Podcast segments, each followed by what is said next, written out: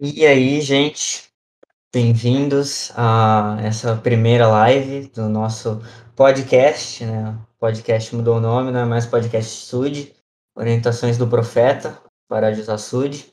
Agora é o podcast IJC, podcast Igreja de Jesus Cristo, daí dos Santos Últimos Dias. Estou aqui, sou seu anfitrião hoje, estou aqui com o meu co-anfitrião, o Helder Domingues. Se apresente, Helder Domingues, por favor. Tudo bem, gente? Sou o Helder Domingues. Estamos aqui também com o nosso administrador, Rian Cristani. Oi, gente, tudo bem? Eu sou o Rian. E nós temos alguns convidados, né? Nós temos o Helder Pisano. E aí, gente, tudo bem? Helder Pisano aqui falando. A Sister Vascone. Oi, gente. E por último, o João. Só João. É, só João mesmo. E aí? Bom, então esse aqui é o nosso primeiro episódio, né? O nosso episódio de introdução. E. Bom, não me apresentei, né? Eu sou o Helder Dalapria, não lembro se eu falei meu nome. Mas. Ou Helder Costa, né? Eu vou contar essa história. Helder Costa barra Helder Dalapria. E nós estamos aqui hoje com a criação desse podcast, né? E eu, no episódio de hoje, nesse primeiro episódio, nós vamos falar um pouco sobre quem somos nós, né? É, a gente é um bando de ninguém, praticamente, e esperamos ser alguém. A gente vai falar também como esse podcast foi criado, e depois a gente vai conversar um pouco sobre as nossas experiências na igreja, as nossas experiências na vida e as nossas experiências no centro de treinamento missionário também. E, bom, espero que as 10 pessoas que estão assistindo que elas possam compartilhar a live para ser um pouco mais de 10 pessoas. Compartilhar com não membros também, vai que eles se sentem tocados pelas nossas histórias aqui. E, bom, vamos começar. E eu vou começar me apresentando, né? Como eu disse, sou o Helder Dalla Pria. Eu vou servir na missão Porto Alegre Sul, atualmente estou no CTM, sou do distrito 22A. E agora vão se apresentando aí, gente. Eu vou me apresentar. Meu nome é Helder Domingues. É, eu sou daqui de Fortaleza, Ceará. Vou servir na missão Porto Alegre Sul também, juntamente com meu companheiro, o Helder Dalla Pria. E é só isso por enquanto. Agora nossa DM. Então tá bom, gente. Meu nome é Rian. Ah, eu tenho 18 anos, eu sou de Apucarana, Paraná, do sulzinho do Brasil. Não sou elder, ainda não, não estou no CTM, eu não servi missão, mas se tudo der certo, começo do ano, então por enquanto sou só estudante mesmo. Agora nossos convidados, começando pelo Elder Pisano. E aí, gente, tudo bem? Eu sou o Helder Pisano, eu sou de Bauru, São Paulo. Eu vou servir na missão Brasil Santos e eu sou parte do distrito 23A. Agora Sister Vascone. Oi, gente. Eu sou a Sister Vascone, sou missionária pelo Programa de Recuperação de Dependências ou Serviços Familiares. Também sou de Brasil. Opa! Esqueci, Bauru, São Paulo. E estou há um ano e nove meses na missão. E aí, gente, eu sou o João, João. sou do interior de São Paulo, mas vim aqui pra Londrina, conheci o Helder da Talapria, ou Helder Costa, depois ele conta. E de- de- depois de um tempo a gente só começou a falar e tal, e eu acabei entrando aqui. Só porque, sim. Basicamente, ele foi um convidado de última hora. Ele literalmente entrou aqui faltando 10 minutos pra gente começar a gravar. O que foi assim. Não foi o único, né? E não foi o É, único. basicamente. É o Helder Pisano foi convidado de uma hora atrás que a gente decidiu lançar aqui, porque, ah, vamos ter mais, mais gente para falar, né? E Exato. Sister Vascone, uma grande amiga nossa, né? E ela acabou entrando no canal aqui para conversar e ela contou uma experiência muito interessante da, do trabalho missionário dela no Centro de Dependências, né? Nesse programinha aí, que é um programa bem pouco conhecido e foi uma história bem interessante, então a gente já chamou ela para participar. E isso foi meia hora antes da gente começar a gravar também. Então, como esse podcast começou, né? Você quer, você quer contar a sua, sua versão da história? Pelo menos na minha parte, na, nossa, na minha versão, no caso, foi quando eu e o Helder Lapre estavam conversando e estavam conversando sobre rotinas, sabe? Então ele falou que já teve uma ideia sobre um podcast junto com os amigos dele. E eu pensei, por que não, né? Montar um podcast sobre a igreja, sobre o evangelho, espalhar o evangelho. Então, decidimos criar. Isso foi de, de uns tempos para cá, de pouco tempo, no caso. Dois dias atrás. Dois dias, então. Mas a gente investiu nisso e quer mesmo compartilhar o evangelho, e esse é o nosso propósito. A DM, a sua versão cara, da história? A minha versão acho que deve ser a mais louca, cara. Pensa assim, você tá naquele dia deitado na cama sem fazer nada, no super tédio, de nada, uma pessoa te manda mensagem, meu, urgente, Discord, agora.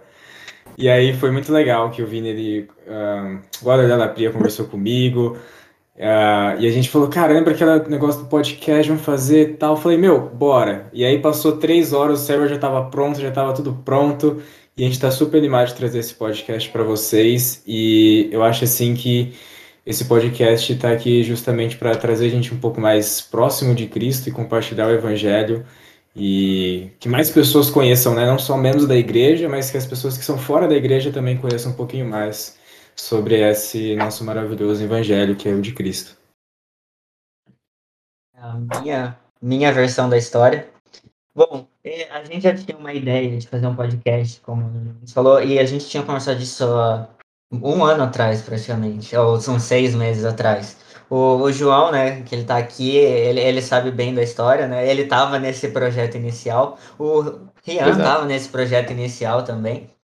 Mas esse podcast que a gente ia fazer, ele não tinha bem um propósito, era só tipo um era só um, um grupo de amigos falando sobre coisas aleatórias. Mas acabou não dando certo, né? É, por algum motivo, a gente acabou não levando a ideia para frente. E daí passou meio ano, um ano, fui pro CTM, conheci meu companheiro Helder Domingues, um belo dia a gente conversando. Comentei com ele, né, de, dessa ideia do podcast, e isso era, isso foi um pouco antes da nossa primeira aula, né? Nossa primeira aula era uma e meia. Daí a gente só deu uma conversada por cima, nem pensou em nada. Nossa aula acabou, era umas cinco e pouquinho, a gente decidiu fazer uma ligação, sabe, para conversar e começou a alimentar essa ideia do podcast. 5 e 40 eu mando mensagem pro Rian pra, pra, fazer, pra, pela ideia, né, de, de fazer esse podcast. E nisso eu e o Eder Domingos a gente tinha aula às 6 horas, então a gente tá, deixamos Rian aqui, né, a gente meio que jogou pra cima dele. E a gente saiu da aula 9 horas e o servi... tava tudo montado. Tava tudo montado. Aí, assim, nos outros dias a gente fez a logo, a gente fez a página, a gente fez o canal no YouTube. A gente, inclusive, né, a gente vai deixar o link depois do canal do YouTube. E o podcast está montado aqui, né? Ontem nós testamos a gravação, hoje mais cedo testamos também. E agora tá tudo dando certo. A gente teve um errinho ali no. Um probleminha de internet no comecinho ali, mas agora já tá tudo resolvido. E basicamente essa é a história do podcast. De como ele surgiu, quem somos nós, por que nós estamos aqui. E agora, nesse primeiro episódio, vamos contar um pouco das nossas experiências, né? Então, gostaria de começar com o nosso visitante mais inesperado, né? O nosso visitante João. Queria te perguntar, João, como é para você ter chegado aqui de última hora e ter visto que a nossa ideia de um ano atrás está dando resultado hoje e dando resultado pro Evangelho? Mano, é interessante porque a ideia de um ano atrás eu nem percebi que era um ano atrás. Então, caramba, o tempo passa. Mas a ideia de um ano atrás, tipo, ela não tinha propósito nenhum. Era, acho que ela veio de um dia que a gente tava conversando, tipo, a gente tinha umas 10 pessoas no server do Discord conversando, a gente passou umas 5 horas conversando, não tinha assunto nenhum. A gente tava só falando merda sem parar. Tava falando de como cachorro quente e mini hot dog é a mesma coisa em essência. Cara. meio louco. Ah, No- é verdade. A gente estava não ia conversando sobre macarrão e a diferença, né, de cada macarrão, né?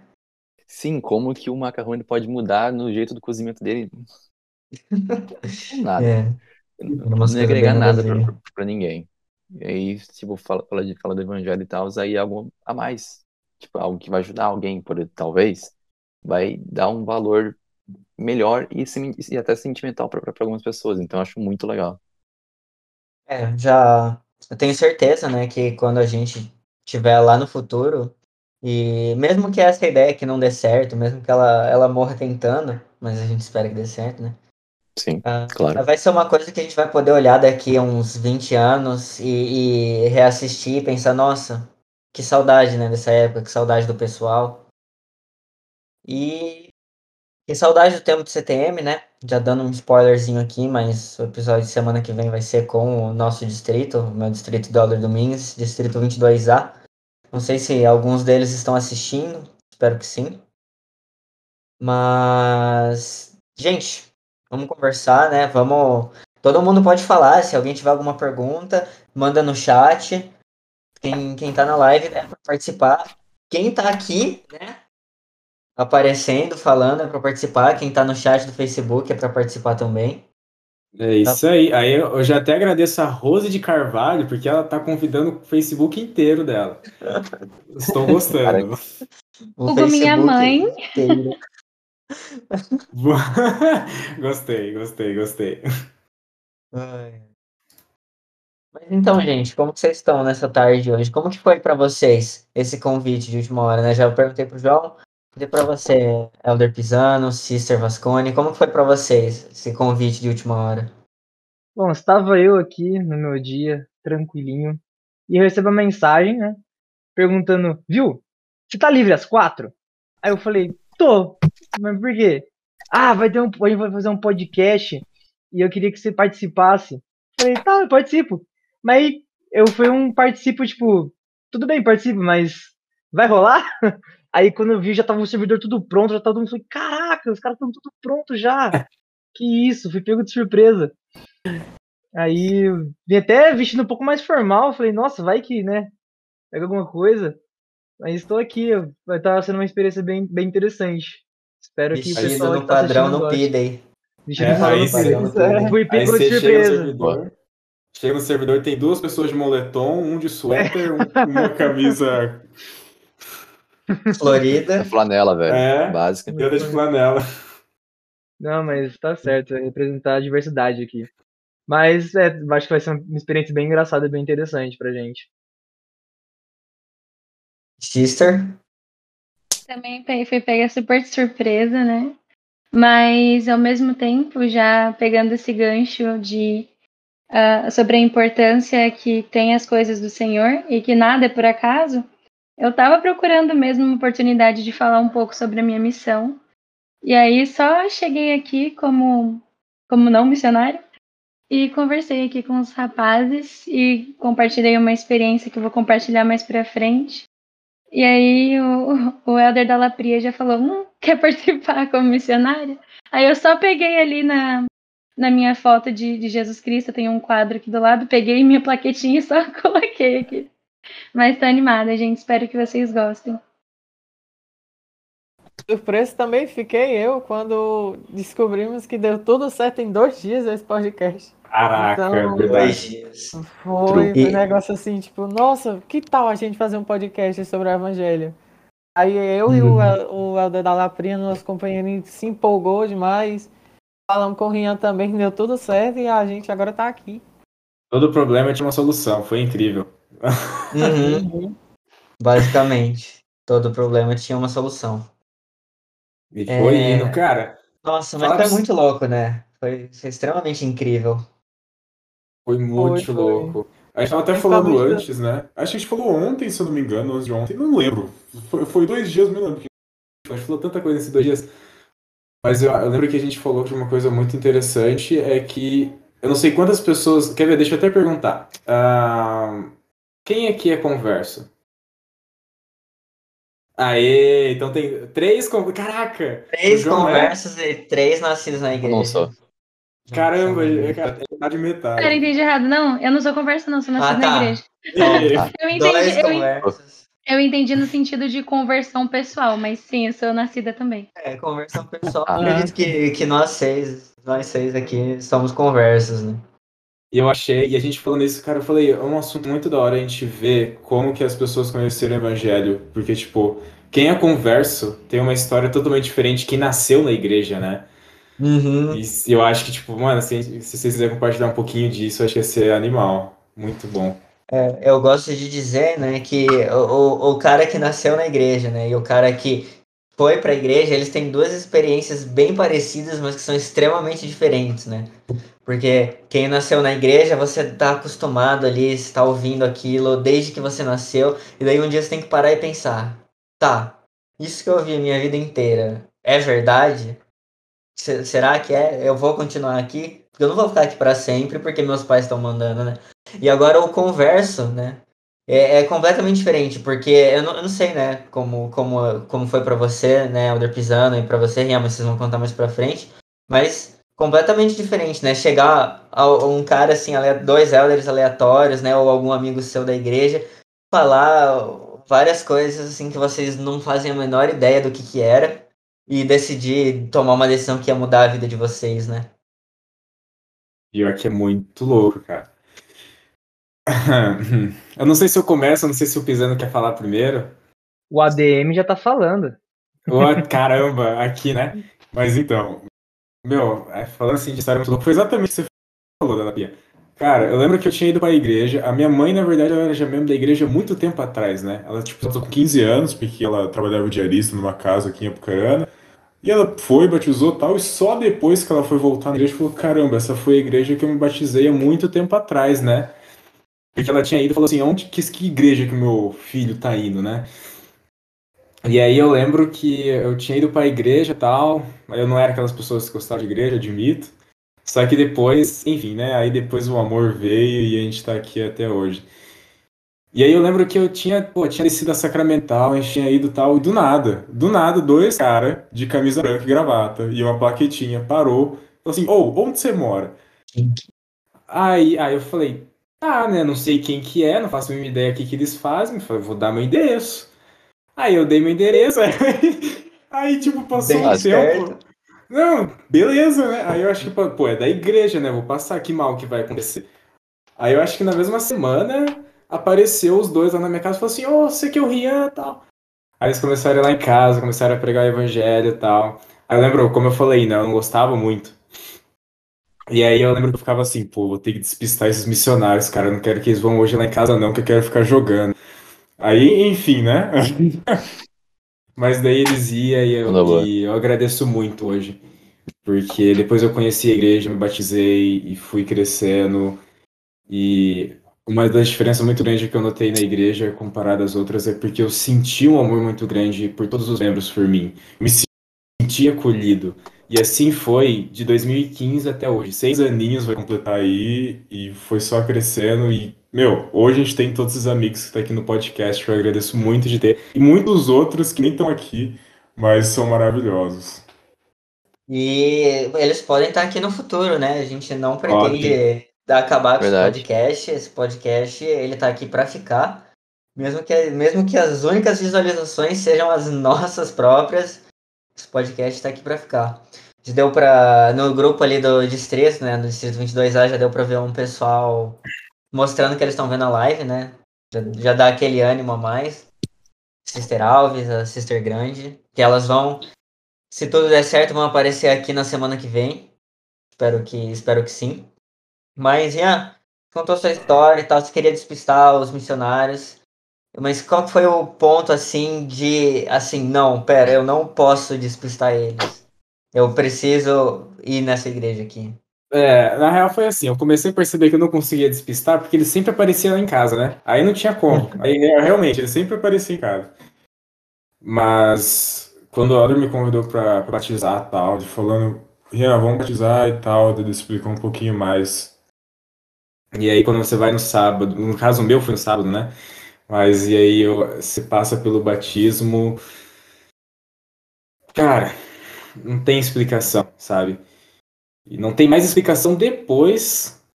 Porque eu comecei a pegar muito amor na igreja depois do batismo, quando eu comecei a conhecer o pessoal. Foi incrível. Tipo, eu não sou mais jovem, eu sou um jovem adulto, fico triste em falar isso, né? A gente chora, a gente chora assim, bem no, bem no fim. Mas, durante todos esses anos que eu fiquei nos rapazes, desde o começo, porque eu fui batizado com 12 anos, eu sei que eu tenho um amor muito grande por todo mundo, sabe? Por todos os rapazes, por todas as experiências, loucuras que a gente passa dentro da igreja. E grato demais. E aí a gente espera, ano que vem, quando a gente for servir como missionário, retribuir isso um pouco para as pessoas. Deu pra ver ali no chat, Sister Grande ali confirmando que ela vai tentar participar. o, que, o que já é o que já é meio caminho andado, né? A, outra parte é conseguir. Mas Todo vai mundo vai participar, todo mundo que quiser já vai dar tudo certo. Sim. Quero avisar também quem tá vendo a live que provavelmente tem assim uns 10 segundos de delay, entre 5 e 15 segundos de delay. Então, se a gente demorar para responder alguma coisa que vocês podem mandar ali no chat, é por isso, é por causa desse delay do Facebook. Mas e você, Elder Pisano? Como A minha história você? totalmente diferente. É, eu tinha já ou- ouvido falar um pouco da, da igreja quando eu morava em Agudos ainda. E, se eu não me engano, cheguei acho que até a visitar. Só que eu não me interessei, nem quis saber, fugi de lá, fui embora. E aí eu me mudei pra Bauru, né? E outro momento que eu cheguei a visitar a igreja foi numa festa junina, que a minha mãe foi por conta da minha tia, que ela era membro. Aí a gente foi também, eu fui lá, participei, mas também não dei muita bola. Aí foi num, num domingo, eu tava deitado nessa mesma cama aqui, olhando pro teto, pensando assim, poxa, tô com nada pra fazer. O que, que será que eu posso fazer no meu dia pra ficar interessante? Aí nesse momento, nesse exato momento que eu pensei isso, a minha tia chegou e deu umas buzinadinhas. Aí eu fui lá ver, ela falou, viu Luigi, você não quer ir pra igreja com a gente? Eu olhei, pensei e falei, tá, tô com nada pra fazer, achei o que fazer, vou pra igreja. Aí eu falei, tá, eu vou um pouco mais arrumadinho, né? Eu coloquei uma camisa toda colorida, uma calça jeans que tinha um rasgo e um têniszão. Falei, tô pronto, vamos lá. Porque as igrejas que eu já tinha visto antes de Agudos, a maioria das pessoas ficavam assim, falei, então vou ficar assim também. Aí eu cheguei, pisei assim, na hora que eu entro na Sacramental, eu vejo todos os homens com camisa branca e gravata ou terno, e todas as mulheres com vestido. Eu falei, nossa, que vexame, olha aí o jeito que eu tô, o jeito que eu vim pra cá, ninguém me avisou. Aí eu sentei todo encolhido assim, sem saber o que tava acontecendo direito. E até a Sister Vasconi até chegou a falar comigo, a gente se conheceu no primeiro dia, né? Olha só como o amor funciona. Aí a gente Spoiler, conhe- eles Spoiler. são namorados. Sim. namorados. Depois a gente conta a história. Depois a gente conta Aí a história. a gente É foi uma boa história, conversando. aliás. Uma boa É uma história. ótima história. A gente foi conversando e chega e então é, vieram duas sisters me ensinar, né? Perguntaram se podia ir em casa ensinar. Eu falei, tá, podem ir, né? Não tem problema. Aí elas foram uma vez, foram a segunda. Na terceira vez que elas foram, elas me explicaram sobre o plano de salvação. E foi nesse exato momento que eu pensei, puxa, isso aqui me chamou a atenção, hein? Isso aqui, isso aqui me, me pegou. Eu não deixei elas nem terminarem a aula, não deixei elas falar mais nada. Eu falei, quando é que eu me batizo? Eu nem deixei de terminar mais nada.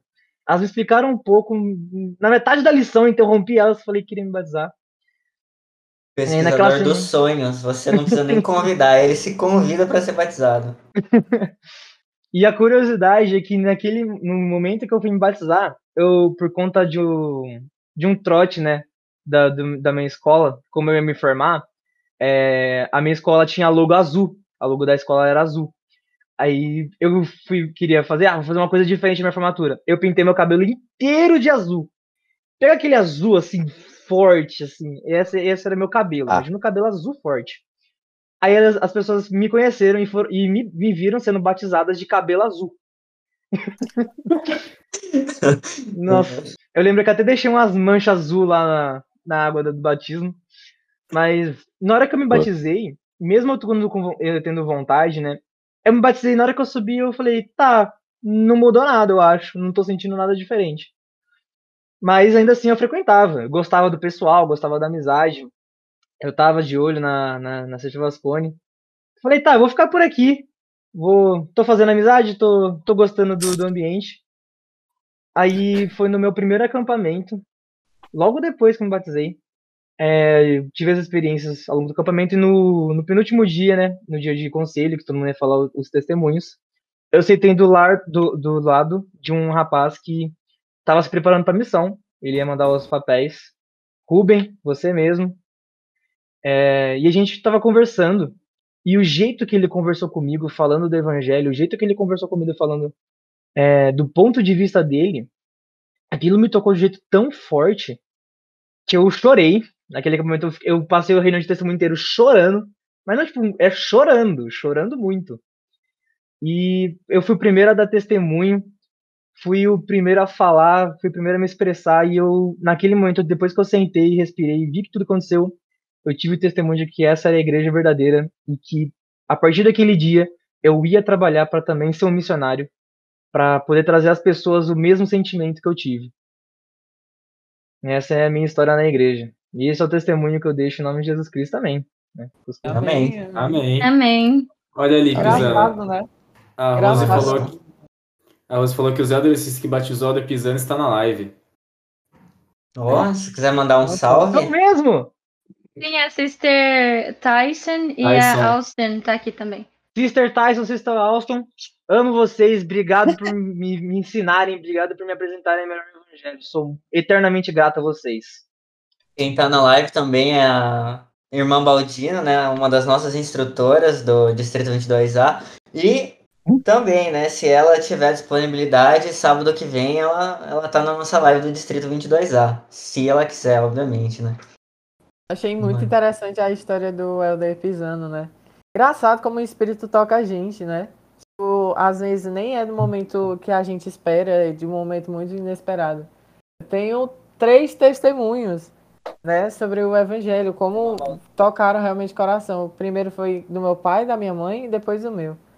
Eu vou dar uma resumida básica, né? Então, bom, eu nasci no evangelho, então, minha experiência foi mais quando eu tinha do- 12 anos de idade, mesmo depois que eu fui também batizada. É, eu sempre cresci sabendo da, sabendo assim da igreja, passei pela primária, pelo berçário. Então, sempre fui ensinado sobre o livro de Mormon, sobre Joseph, sobre o evangelho. Então, sempre achei interessante. Mas nunca veio aquele sentimento que todos tinham testemunho dizendo: Nossa, eu sei que essa igreja é verdadeira. Então, depois que eu fui batizado, eu senti uma, um for, uma forte curiosidade em meu peito, dizer, será que essa é, é verdadeiramente a igreja verdadeira? Então, com o passar do tempo, eu fui lendo o livro de Mormon, fui buscando, mas nunca senti aquele, aquele aquecer na alma, sabe? Então, houve um momento que eu, que eu tinha 12 anos de idade, e que eu fui com para o templo com meu pai e com a minha mãe. E eu fui para servir no templo. Quando eu entrei no templo, eu perguntei tinha algum um elder lá que falou sobre quem tiver dúvida da igreja, esse é o momento agora. Você pode perguntar, você está no momento mais está no lugar mais espiritual possível. Então eu peguei, me senti desafiado e disse, pois tá bom, vou perguntar. Fiz uma oração, ajoelhei me ajoelhei e perguntei ao Senhor se, aquela, se essa igreja é verdadeira. Então, no- a partir do momento que eu saí do templo, fiz tudo o que precisava lá, é, eu senti aquele aperto forte no coração e aquele aquecer na alma. E eu disse: Nossa, essa é a igreja verdadeira. E também, nesse exato momento, passou um membro e me deixou uma mensagem dizendo que tá tudo, tá tudo bem, que só confiar no Pai Celestial que dá tudo certo. Então, eu senti aquele aperto forte na alma, aquele aquecer. Eu disse, nossa, essa é a igreja verdadeira. E adquiri, ao passar do tempo, adquiri mais também meu testemunho. Engraçado também foi meu pai quando ele adquiriu o testemunho dele. Porque meu pai, ele trabalha, trabalhava no exército, na parte da aeronáutica, né? Então, ele sempre estava em compromisso, em compromisso, então não poderia ir para a igreja. Os missionários vinham aqui direto também, só que meu pai sempre despistava.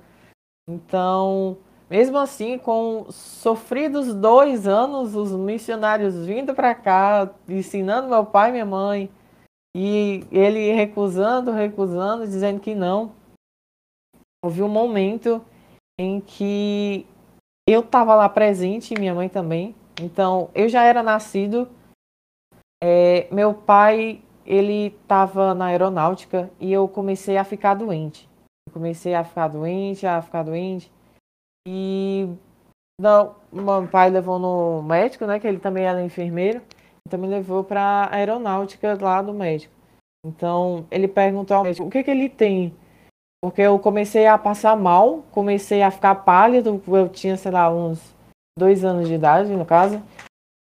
Eu tinha, é, comecei a passar mal, comecei a vomitar sangue e o médico não sabendo o que era. E nem hoje é diagnosticado que eu tive também. Então é, comecei a passar mal, febre, é, vomitava sangue, então era um negócio assim meio muito desesperador, principalmente para meu pai e para minha mãe. Mas uma coisa que ele foi desafiado pelos elders era orar. E minha mãe também foi desafiada. Então, eles fizeram o seguinte: eles oraram e desafiaram ao Pai Celestial, perguntando o que, eu, o que eles deveriam fazer, porque eles estavam muito preocupados. Então, eles se ajoelharam e oraram ao Pai Celestial pedindo a minha bênção, a minha cura, né? Então, no outro dia, milagrosamente, eu já amanheci bem, já amanheci eu, de um estágio que eu estava na rede, quase prestes a morrer, basicamente, que o médico disse que era só esperar, que não tinha nada, não tinha nada para fazer. Então, no outro dia, eu depois da oração fervorosa, e eu já amanheci bem, já me levantei da, da rede e disse: "Pai, tô com fome". Então, foi algo assim que meu pai olhou para mim também e minha mãe olhou para mim e tiveram a certeza de que essa era a igreja verdadeira. Começaram a chorar é, e depois começaram a também ir para a igreja por meio de amigos do meu pai. E hoje, incrivelmente, meu pai é o bispo da ala. Então, estamos aí, né, servindo a ele também e adquirir esse testemunho. Foi muito importante também eu agradeço por, pelos elders que batizaram meu pai e minha mãe, porque se não fosse eles, eu também não estaria aqui. E com certeza, nossa, só agradeço. Esse evangelho é maravilhoso, realmente. Que história, hein? Realmente uma história, uma história bem tocante. Esse é meu companheiro, Alder Domingos. Caramba. Esse é o cara, esse é o cara. Vulgo, vulgo xodó do distrito, barra amorzinho do distrito. e é engraçado que você falou, né, de, de filho do bispo, né? Eu e o João, a gente, a gente já sentiu essa dor também, né, João? Duas vezes, mano. Duas vezes. Duas vezes. Hard. Ah, você quer contar um pouco, João, da, da sua experiência? E como foi ser filho do bispo duas vezes? Como assim, duas?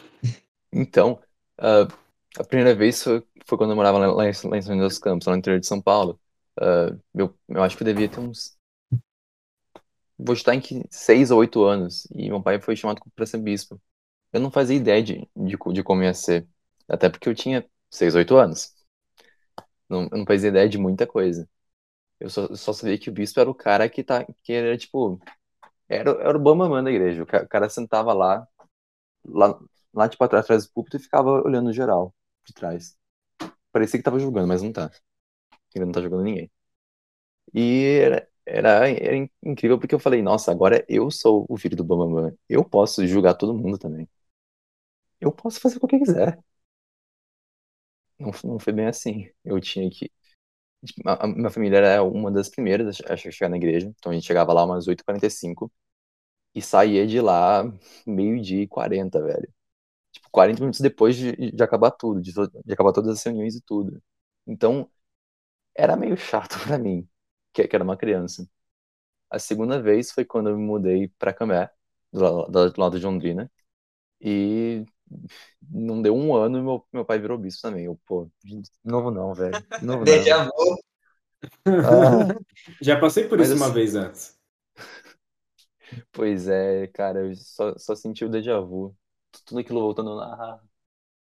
Mas não foi tão ruim, porque dessa vez eu tinha um pouco, um pouco, mais de conhecimento, eu entendi o que estava acontecendo, eu entendi o trabalho dele.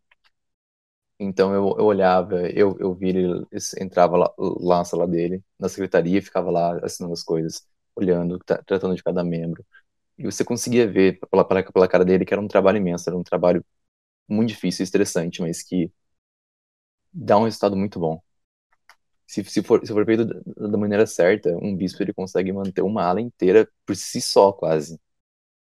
Então é algo bem interessante. E experiências no geral, eu tenho algumas, mas eu vou deixá-las para depois.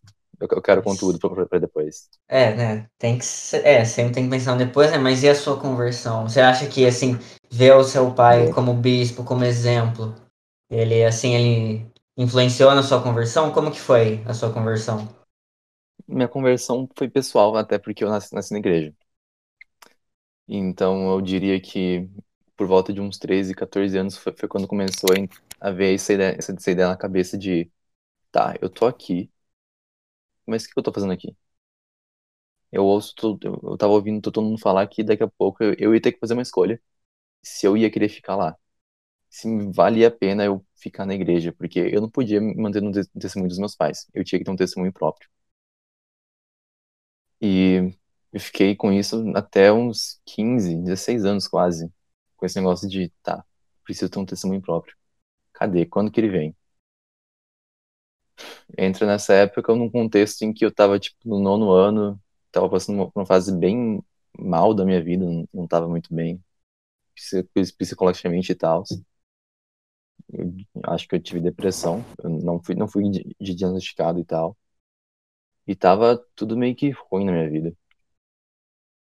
E aí veio um bagulho muito, muito pessoal que, tipo, fui ter uma entrevista com o bispo, que na época era o pai do, do, do Alder Della Pria. Caramba. Inclusive, meu pai tá ali no chat, senhor Evandro Costa. E aí, Evandro, lembra de mim? Então, ah, aí eu fui ter essa entrevista com ele quando eu devia ter uns 14 anos ainda. Eu acho que eu tava pra fazer 15. Depois daquela entrevista, me senti bem na hora. De- depois da, depois da gente fazer a última, a última oração, eu saí da sala feliz, alegre. Eu, le- eu lembro até que, tipo, tava o pessoal jo- jo- jogando truco, eles me convidaram a jogar antes, eu falei não. Aí depois que eu saí da entrevista, eu falei, nossa, vou jogar truco com eles, vou ganhar de geral. Nossa, tava hypado pra tudo, tava muito E feliz. daí você foi bagaçado, eu lembro. Foi, eu fui. Eu não eu não sou muito bom. Ai, E depois daquilo, minha vida ela só começou a ficar cada vez melhor. Daquilo eu consegui um texto, um texto muito, muito bom.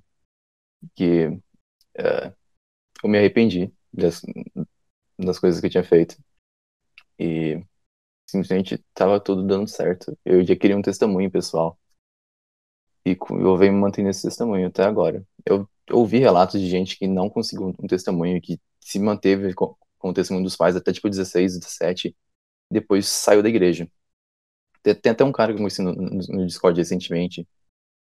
A gente tá, tá jogando o mesmo jogo, a gente fala de vez em quando, e ele falou, mano, quando, quando eu tive 16 eu saí da igreja porque eu não tinha um testemunho pessoal, eu não, não, eu não sabia o que eu tava fazendo lá. Pra mim era, era nada.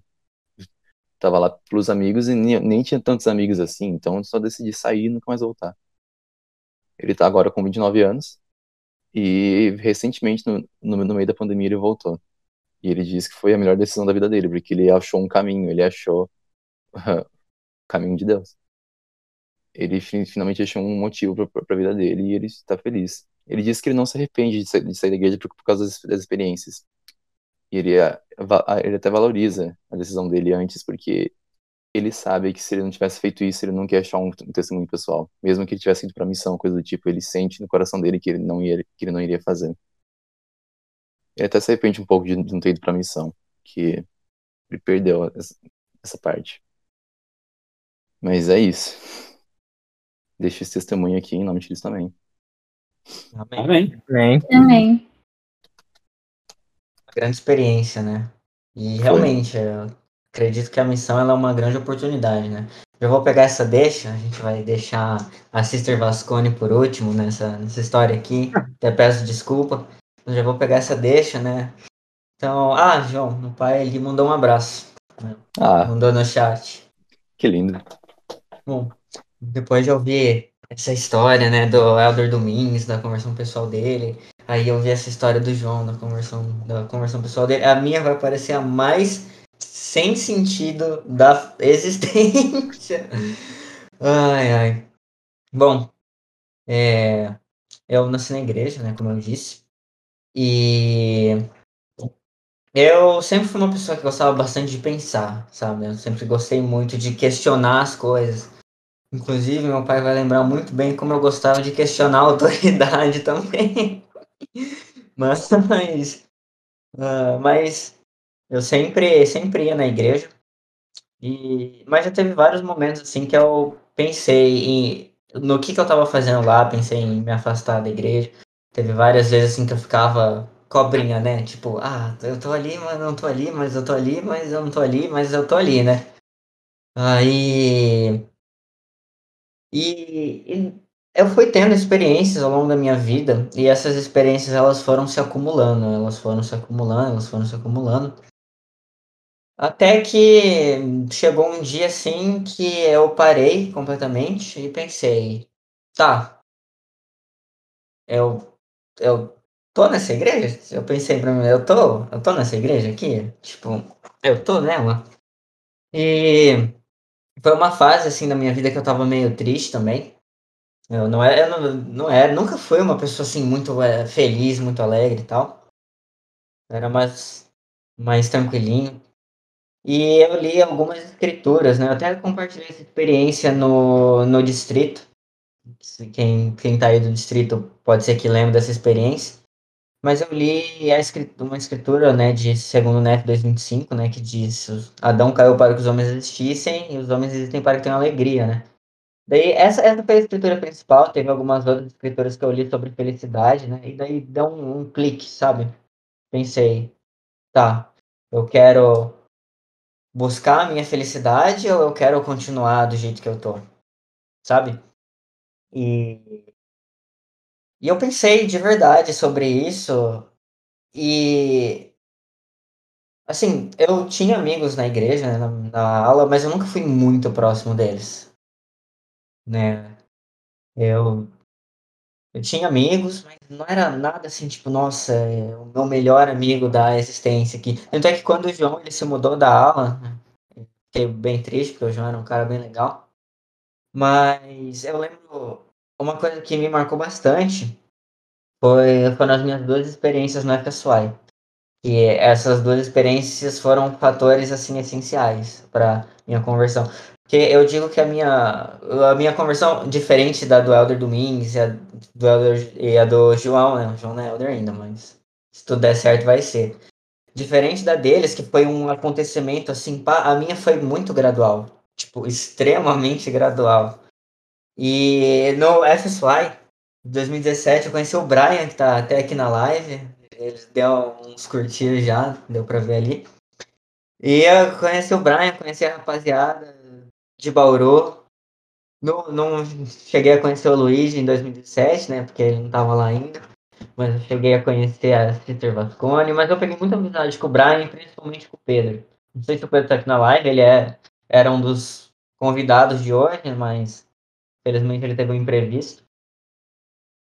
E é, essa amizade, assim, ela se manteve por anos.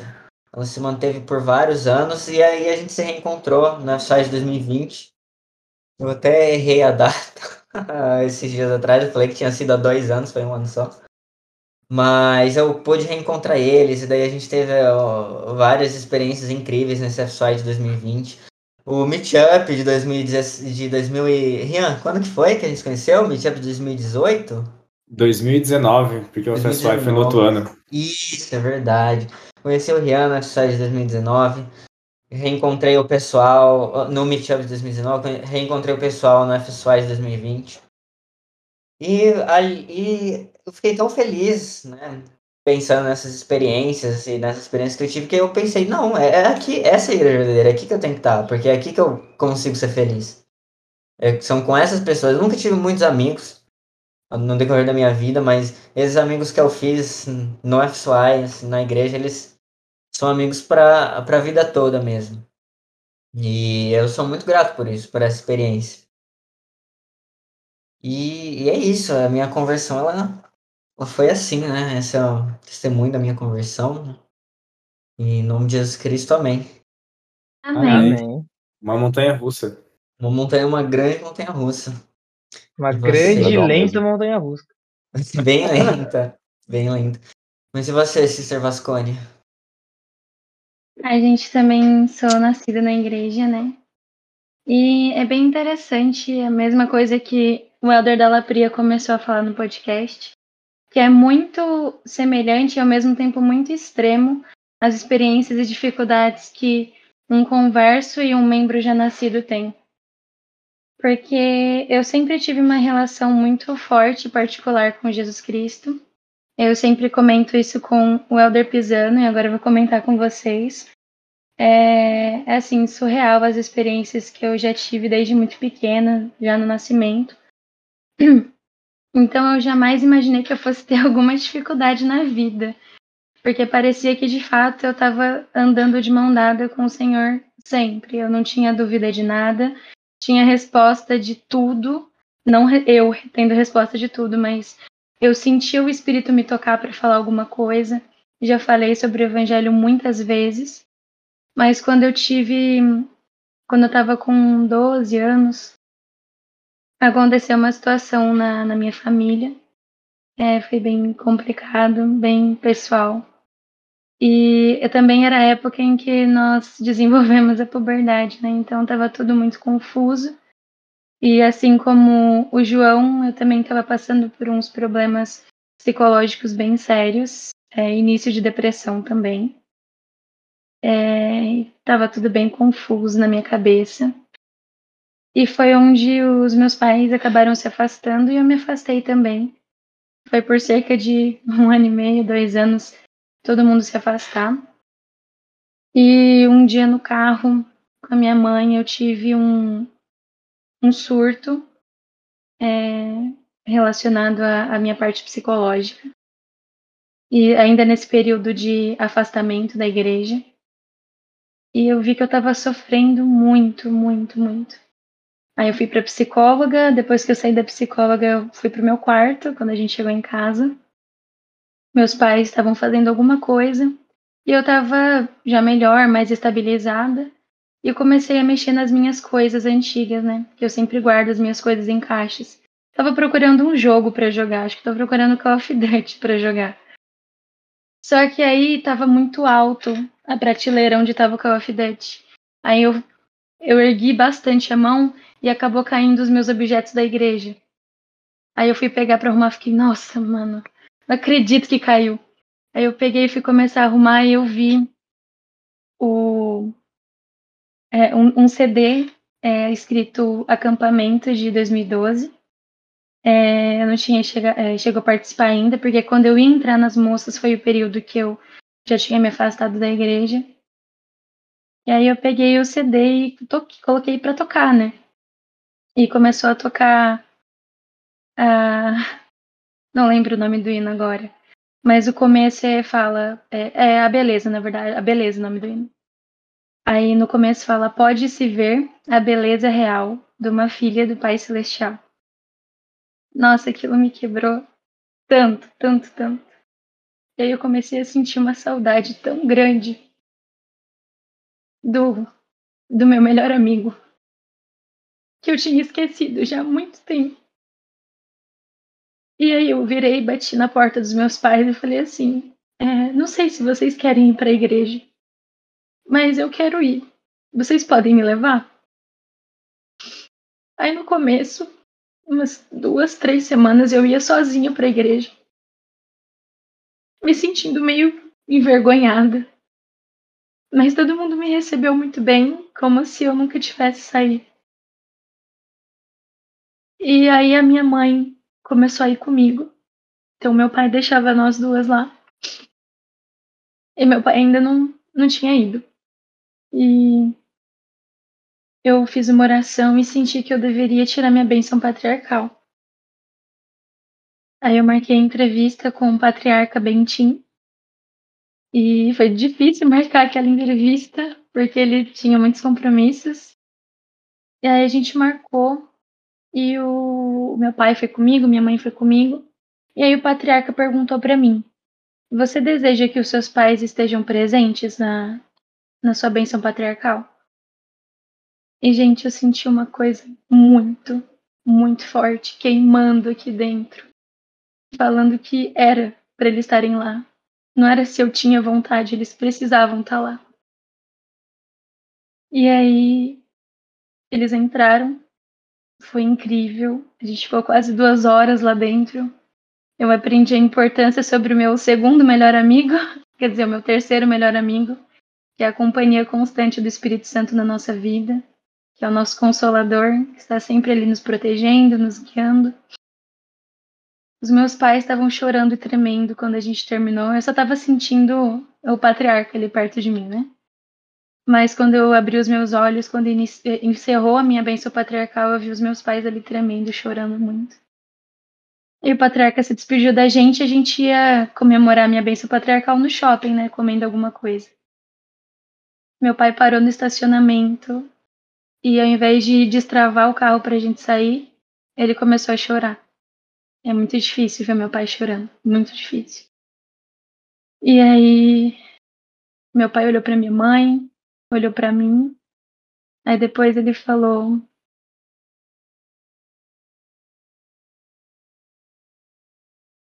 Ele falou: Obrigada por ser nosso anjo. E eu falei: Vocês vão voltar para a igreja? Aí eles falaram: A gente vai.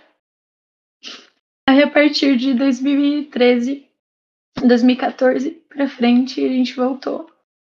E foi a minha primeira conversão pessoal mesmo. E nesse um ano e meio, dois anos que eu fiquei fora, não fiz tantas coisas erradas, mas fiz coisas que eu não me orgulho e que eu não queria, se eu pudesse ter voltado, não queria ter feito. Mas hoje eu entendo que eu precisava ter passado por situações vergonhosas, frustrantes, que iam fazer com que o meu caráter fosse lapidado. Assim como José mesmo, José do Egito, acho que a maioria conhece, uma história bíblica bem conhecida.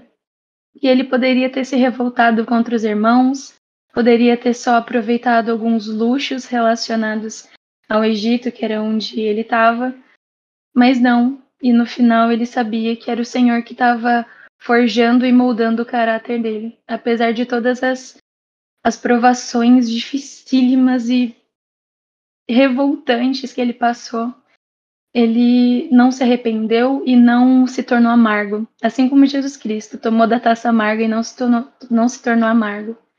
Então, nesse momento, foi uma das conversões pessoais que eu, que eu mais senti a presença do Espírito na minha vida. E não que nós que estamos aqui hoje, que somos missionárias, missionários ou futuros missionários, não passamos por dificuldades ainda que estremeçam o nosso espírito, estremeçam a nossa vida, mas são essas experiências, são esses detalhes, porque o Senhor está nos detalhes, são esses detalhes que ajudam com que a nossa experiência pessoal terrena seja mais significativa, porque a gente ainda vai errar. Só que tem uma, uma escritura que eu gosto muito, que eu até separei para ler, é uma das minhas favoritas, fica em Alma 34, 41.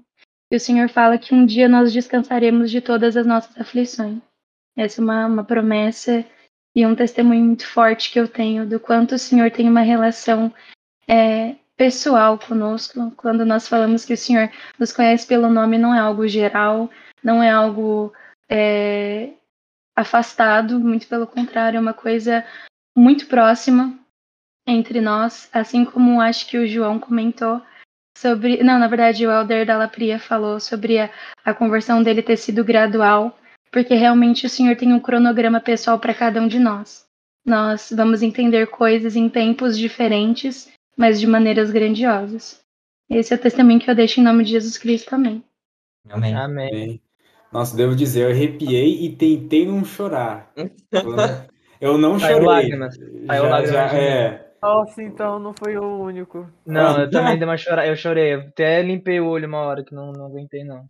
Lágrimas Grande até agradeceu ali no chat a você, Sister Vascone. Eu achei muito legal que a, que a Sister falou e ela lembrou muito, né?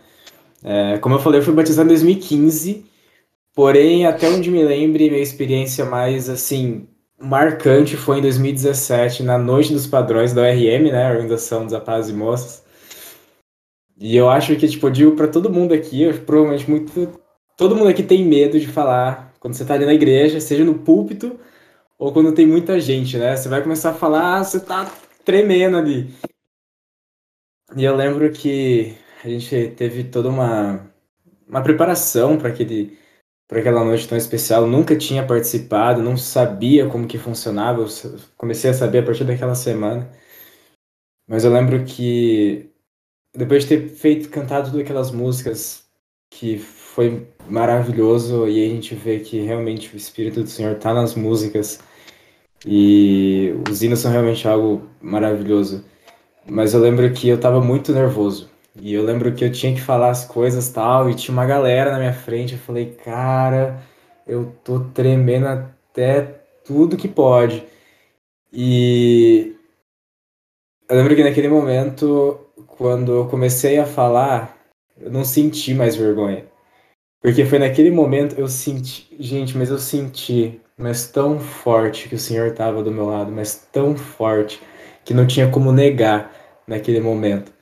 E foi naquele momento que eu percebi que o Senhor estava comigo em qualquer discurso que eu fosse falar, em qualquer momento que eu tivesse, se eu pedisse ajuda para o Senhor. E assim foi testificando ao longo das vidas. Eu tenho muitas histórias que, cara, eu- às vezes eu achava impossível, mas quando termina aquilo você fala: Nossa, Senhor, obrigado. E eu lembro que naquela noite eu saí muito, muito agradecido, porque eu falei, Senhor, obrigado por estar junto comigo e foi uma experiência assim muito marcante. Sim, eu estou chorando, eu sou sensível, mas eu sei que foi maravilhoso, sabe? E a gente tem muitas experiências assim na igreja. É, é, realmente, é, a gente tem umas experiências incríveis, né? No decorrer da nossa vida. Queria, né, já mandar um coraçãozinho aqui pro Brian e pra Helena, que estão assistindo a gente. Né, são de Bauru, então a maioria do pessoal aqui conhece, né? Aliás, todo mundo aqui conhece. Salve pra Bauru. Salve pra Bauru, né? Rapaziada de Bauru em peso. Realmente. É, o Elder Domingues ele já tá, já tá entrando na, na, na nossa, na nossa bolha assim, de amizade, né? Ele já tá sendo absorvido. Já tá Também- incluso, já tá incluso. Já tá incluso, cara. É, a gente até tem o. A gente até tem uma meta, né? A gente tem um servidorzinho aqui. E a gente tem uma aba de metas, né? Aí as metas. Aí tem a meta lá. A primeira meta eu não vou comentar, não. Isso aí é uma história para outro dia. A segunda meta eu também não vou comentar, é uma história para um outro dia. De Ah, 50 com metros a gente fala uma.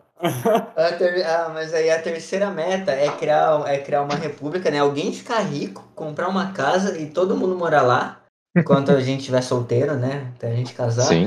E o Elder Domingo já tá incluso na meta. Ele já, já faz parte dela, se ele quiser ah, morar lá com a gente. Quarta meta é todo mundo chamar geral pro casamento, né? O Elder Domingues já vai ser padrinho de casamento de umas seis pessoas que ele nem conhece ainda. Isso, a. Isso, vale lembrar que a gente falou, né, que ele vai ser padrinho do Brian. Brian E nem sabe Helena. quem que é. O Brian ainda não tá sabe, mas o Elder Domingues vai ser seu padrinho de casamento. Com certeza. E, Só vai chegar. E a quinta meta, né, é fazer um churrasco em 2024, depois que todo mundo voltar da missão. O Elder Domingues está convidado para o churrasco já também. Convidado pra tudo. É, ele já, Já tá com- incluso, já tá Vocês incluso. estão convidados pro, pro casamento da Citer Vasconi com o Elder Pisano já em 2024 também, gente. Vai rolar. Vocês vão ser nossos Olha padrinhos. O, o churrasco vai ser depois? Informações quentes aqui, não estávamos sabendo disso. Caramba, calma lá. Churrasco em Bauru em janeiro de 2024, é? Ex- Exato. Exato. Vai todo mundo. 2024, churrasinho em Bauru, comemorando o casamento Aí e o vai- retorno da missão. É, É isso tudo, aí, gente já comemora com baile, porque a pandemia não tá deixando, já comemora com baile e tal. Já vai ter acabado até lá. Ah, é. O Brian já Espero. até mandou ali no chat um é o quê? É, É, cara. mas também queria É mandar mais um coraçãozinho pro pessoal do Distrito 22A que tá assistindo a gente. Sister Grande tá comentando bastante. Deu pra ver ali antes que a Sister Teixeira tava vendo a live também. Não sei se ela ainda está. A Sister Alves mandou no chat também que ela tava vendo a live. Não cheguei a ver o grupo do distrito pra ver se tem mais gente do distrito vendo. Mas se tiver, um coraçãozinho pra todos vocês. Manda um abraço pra Salt Lake também. Duas Uhum. sisters de lá. As sisters que. As sisters que converteram, que batizaram o Elder Pisano, né? Que vai converter muito, muitas mais pessoas né, em sua missão. E mandar um abraço pro meu pai, Evandro Costa, né? Vulgo Bispo do João, vulgo meu Sim, bispo. me né? salvou. Ele ainda é o bispo da aula até hoje. Era para eu ser Elder Costa, né, mas infelizmente lá em Porto Alegre Sul, vou contar a história, né? Infelizmente lá em Porto Alegre Ah, Sul boa. já tem um Elder Costa. Então, infelizmente não vou poder ser Elder Costa por enquanto, mas existe a possibilidade de, de quando o outro Elder Costa voltar para casa, eu voltar a ser o Elder Costa. Mas eu também estou muito feliz de ser o Elder da Lapria, porque a minha mãe ela foi a, a pioneira da igreja na família. Então, representar o sobrenome dela. E o César Teixeira falando ali que até a avó dela tá assistindo o podcast.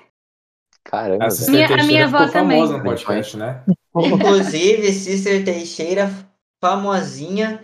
A gente recebeu umas Meu amigo. 30 mensagens, pelo menos umas 20, pedindo a participação da Sister Teixeira, que não vai estar faltar aqui muito na nada, semana que vem, no sábado que Sim. vem, no podcast do Distrito 22A. Quero mandar um beijinho pra. Quero mandar um beijinho pra minha avó, Dalva Lúcia, que está assistindo aqui, que também é pioneira da nossa família na igreja. E um beijo pra minha mãe, que- a Rose Carvalho, que está comentando Que bastante. tá comentando bastante, comentou vários nomes, comentou vários nomes aqui para aparecer na Comentarista live. ativa da live. Um abraço Bom, pro meu distrito, né? Obviamente. Tô aqui Uhum. representando. Tem alguém, você sabe, você sabe, Elder Pisano, se tem alguém do, seu distrito assistindo? Eu tinha visto o Elder Cortez aqui no meio assistindo. O resto eu não sei. Ó. Bom, Caramba. tá representando, tá representando. representando, tô aqui. Ah, eu acho que a, a Júlia, né, ela tinha aparecido na live, né, João? Tinha aparecido, notificaçãozinha, a Júlia Oba está assistindo essa Sim, live. sim, ela apareceu, assistiu. Ela comentou Instagram. das minhas luzinhas co- coloridas. Mano, era muito style.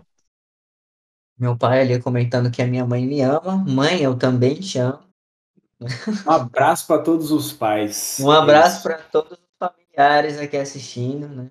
Ah, Dani, esse abraço pra todo mundo que tá assistindo e pra todo mundo que não assistiu também. Abraço.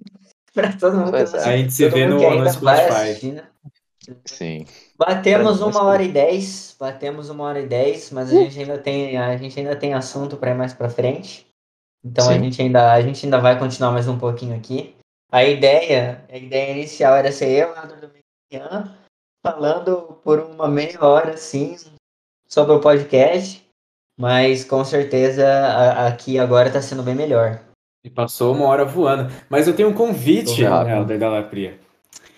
Ah, eu acho assim que a nossa última história para celebrar os Dias dos Namorados tem que ser do Sister e do Elder Do Pisano para Sister, do encerrar. Sister e da- Do da Sister, Elder. exatamente. Do Sister e da Exato. Meu, pra, pra encerrar o podcast Chave de Ouro, a última história tem que ser deles. É isso. Eu Então, acho que eu terminar. concordo, hein?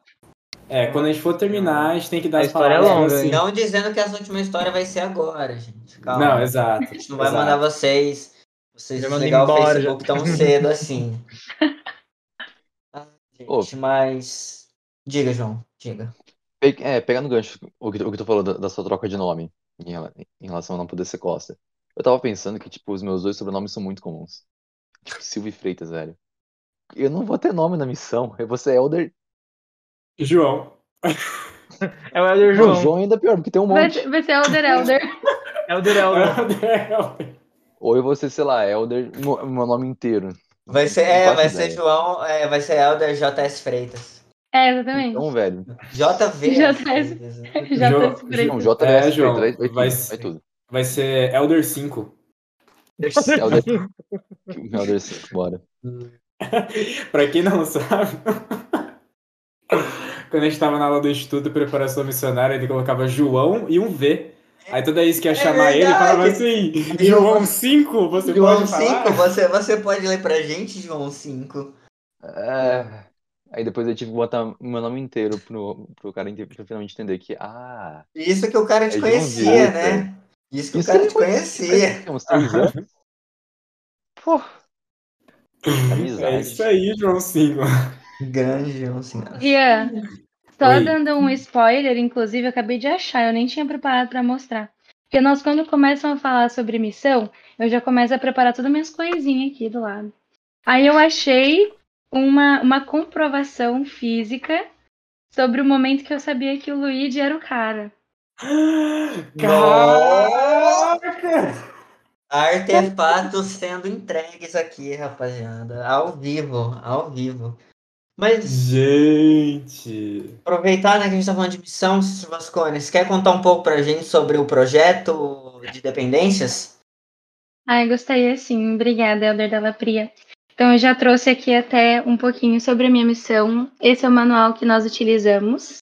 Como eu tinha dito, eu sou sister pelos serviços familiares. Na minha plaquetinha tem um pouquinho disso. Deixa eu ver se eu consigo tirar para mostrar. Oxi, Tá visível. ficou, ficou preso. Aqui. Ignoro o SUD na época que, que foi, eu fui para missão, o SUD ainda era utilizado. Então é só serviços familiares hoje em dia.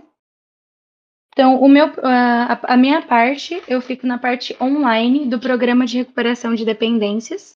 Nós ajudamos e auxiliamos membros e não membros que têm algum tipo de dificuldade, algum tipo de vício, seja qual for, ou até, ou até relacionado a traumas que já foi passado. E eu acho que é um trabalho muito importante, assim como o trabalho é, de apoio à família ao cônjuge, que agora é a área onde eu trabalho, que nós ajudamos o codependente, porque todos nós temos dificuldades, todos nós temos provações, e acho que quando nós temos alguma dificuldade relacionada à pornografia, a drogas ilícitas, bebida, ou até, ou até outros tipos de vícios que não são tão considerados, mas são vícios, como compulsão alimentar, como mexer muito tempo na internet, ou outros traumas relacionados à, à psique, né, ao nosso psicológico, é, são parte importantíssima do plano de salvação.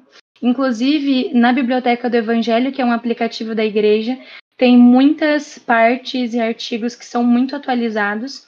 Inclusive, na parte de ajuda à vida, dentro do aplicativo, tem uma parte só falando sobre ajuda emocional, mostrando quanto o Senhor é, se importa e quer nos ver bem, principalmente aqui dentro, não só física, não só uh, material, mas principalmente emocional, que é onde tudo começa. Mas então, falando um pouquinho sobre como eu quis ser missionária por esse programa. É, desde pequenininha, como eu falei sobre a minha experiência com o Senhor, eu já sabia que eu ia ser missionária, eu tinha o desejo. Todo missionário que ia almoçar em casa, eu até ficava com medo de não deixar eles muito confortáveis, porque eu pedia para eles me ajudarem a, a, decorar a escritura e vi um pilar acima de mim, que vocês conhecem, de Joseph Smith História. Vi um pilar de luz acima de mim. Então, o que, que eu falei? Eu vi ah, eu um não pilar. falei. Ah, eu vi um pilar, não, era pilar de luz, esqueci dessa parte. Mas eu pedia para eles me explicarem, pedia para eles me, me, me falarem qual foi a pior situação deles na missão, para eu já me preparar antes mesmo de ir para o campo missionário. E já estava preparando os papéis. O meu pai não queria que eu fosse de jeito nenhum, porque eu sou a única filha. E isso é história para outro podcast, caso eu participe novamente. Mas o meu pai não queria ter filhos anteriormente por, por medo, por receio. Então eu sou a princesinha dele, o tesouro dele, não quer que nada aconteça comigo nunca. E ele não queria, mas como eu já estava com 18 anos e já estava começando o processo, ele falou assim: tá, não quero, mas te apoio, né? E aí, quando eu fiz 19 anos, que é a idade que as moças podem é, ser missionárias caso sintam desejo, eu comecei a ficar meio balançada, um sentimento muito estranho. Não que eu tinha perdido o desejo, mas era um sentimento de que eu não tinha que sair daqui, tinha alguma coisa aqui. E todo mundo que perguntava falava, ah, então é casamento. Não, não é casamento, eu não senti que era casamento ainda. É uma missão, eu quero ajudar as pessoas, mas eu não sei como. Então eu fiz um jejum e estudei a minha bênção patriarcal no dia que eu fiz jejum. E estudei, assim, é, pegando cada parte da minha bênção patriarcal, desmembrando, tentando entender, fazendo referências. E aí eu perguntei para o meu pai se é, se estava errado se eu não quisesse servir missão, sendo que eu tinha o desejo.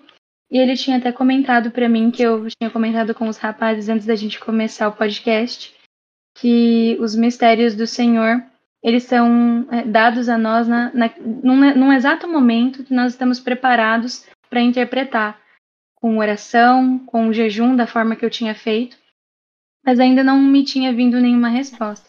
E eu acho que essa foi uma das respostas mais rápidas que eu tive, porque já no dia seguinte, duas horas antes de eu terminar o meu jejum, nós estávamos em reunião de, de testemunho, reunião sacramental na igreja. O Elder Pisano estava junto, inclusive, antes dele ser Elder Pisano. E a Elder e uh, o Elder e a Sister Trise, que eram um dos líderes relacionados ao programa de recuperação de dependências, foi falar um pouquinho sobre esse assunto lá na aula. E aí eu comecei a chorar muito. Comecei até tremer. Meus pais ficaram assustados, acharam que eu estava tendo algum tipo de problema, alguma coisa não relacionada à reunião. E aí o Luigi, o, Luigi não, o Elder Pisano virou para mim e perguntou assim: "O que tá acontecendo, amor?" Aí eu virei e falei: "Essa é a minha missão. É, é isso que eu tenho que fazer." E aí no final da reunião eu fui conversar com o Elder, com a Sister Crise. Depois eu mandei uma mensagem para a Sister Luiz, que é a, a líder de tudo assim do, do grupo, ela e o Elder Luiz. E comecei a preparar o meu chamado, inclusive meu chamado está aqui. Ai, gente, eu adoro, eu adoro recursos visuais. Aí eu recebi um, um chamado no dia 23 de setembro de 2019, aqui falando sobre o meu serviço de tempo parcial. E eu escolhi dois anos para fazer, pode escolher entre um ano e meio e dois anos. Eu escolhi de dois anos porque eu queria ficar mais tempo na missão. E, nossa, foi uma, uma experiência maravilhosa, porque no começo eu achava que era só voluntário. Mas não, é realmente uma missão. Eu sou missionária, eu sou a Sister Vascone. E é tão bom ser instrumento nas mãos do Senhor para ajudar essas pessoas. Porque vocês que, que vão para o campo, vocês vão lá realmente ceifar as pessoas, vocês vão buscar elas, vocês vão ajudar elas a, a formar uma família, vocês vão dar um sentido, vocês vão ser instrumentos nas mãos do Senhor e vocês vão dar sentido para a vida das pessoas. Muitas pessoas que vocês vão uh, buscar estão passando por situações que ou vocês já passaram ou situações que vocês jamais imaginariam. E vocês vão representar um, um significado tão importante para elas. E eu queria ser esse mesmo significado. Eu queria ser é essa mesma potência que vocês vão ser. E no começo da missão, estava lá super empolgada, estudando o manual inteiro. E é uma ministração assim, vou dar um exemplo para vocês. Sabe aqueles filmes que vocês assistem que a pessoa tem uma rodinha, a pessoa tem problema com bebida e a pessoa fala: Ah, pode se apresentar, é Elder da Lapria. Ah, eu sou Elder da Lapria estou há cinco meses sem beber. Oi, Elder da Lapria. É tipo isso, mas uma forma bem. Recorde, é uma, é uma, uma forma bem, assim, é, boba de falar, não é assim que é. Começamos com uma oração, e aí nós lemos alguns tópicos, são 12 princípios. É, esses 12 princípios eu vou só ler os 12, que às vezes eu, eu esqueço, nós podemos nos esquecer. É o passo 1, que começa com honestidade, o passo 2, que é esperança, o passo 3, que é confiança em Deus, o quarto passo, que é verdade, o quinto passo, que é a confissão, o sexto passo, que é a mudança de coração, o sétimo passo, que é a humildade, o oitavo, que é buscar o perdão, o nono, que é restituição e reconciliação, o décimo passo, que é responsabilidade diária, o décimo primeiro passo, que é revelação pessoal, e o décimo segundo passo, que é serviço. E aí, depois que isso acaba, você tem a oportunidade ou de continuar no programa é, como missionário, ou você só continua para continuar se fortalecendo. E cada um desses passos é, é incrível. Esse manual foi feito tanto por líderes da igreja, quanto por pessoas que são membros da igreja que trabalham com a área da saúde, mais voltado para psiquiatria, psicolo... psicopedagogia e psiquiatria. E é um trabalho fantástico, porque une isso, une isso e une isso. Então, unindo essas três, é, é um trabalho fantástico. E eu tive uma, uma oportunidade de ver é, um participante que ele tinha problemas com, com drogas ilícitas, falando que ele tinha conseguido ministrar o sacramento na ala quando ainda estava presencial. E e foi incrível ver ele dando testemunho, porque ele estava passando pelo período probatório. E depois ele falando sobre como a esposa dele olhava para ele, sobre como os filhos dele olhavam para ele, sobre quando o filho dele ficou doente e ele podia dar uma bênção no filho dele. Então, esse trabalho mostra que todos nós temos problemas de todos os tipos e que nós precisamos sentir a vergonha Sim, nós precisamos sentir a frustração porque faz parte da nossa, da nossa melhora espiritual, da nossa, da nossa melhora emocional. E depois é, nós vamos colhendo os frutos. A, a principal frase do, do, do programa. A nossa dependência, nosso vício começou na nossa mente e no nosso coração, gradativamente. E a recuperação é da mesma forma. Não é do dia para a noite, é gradativo e da nossa mente e do nosso coração.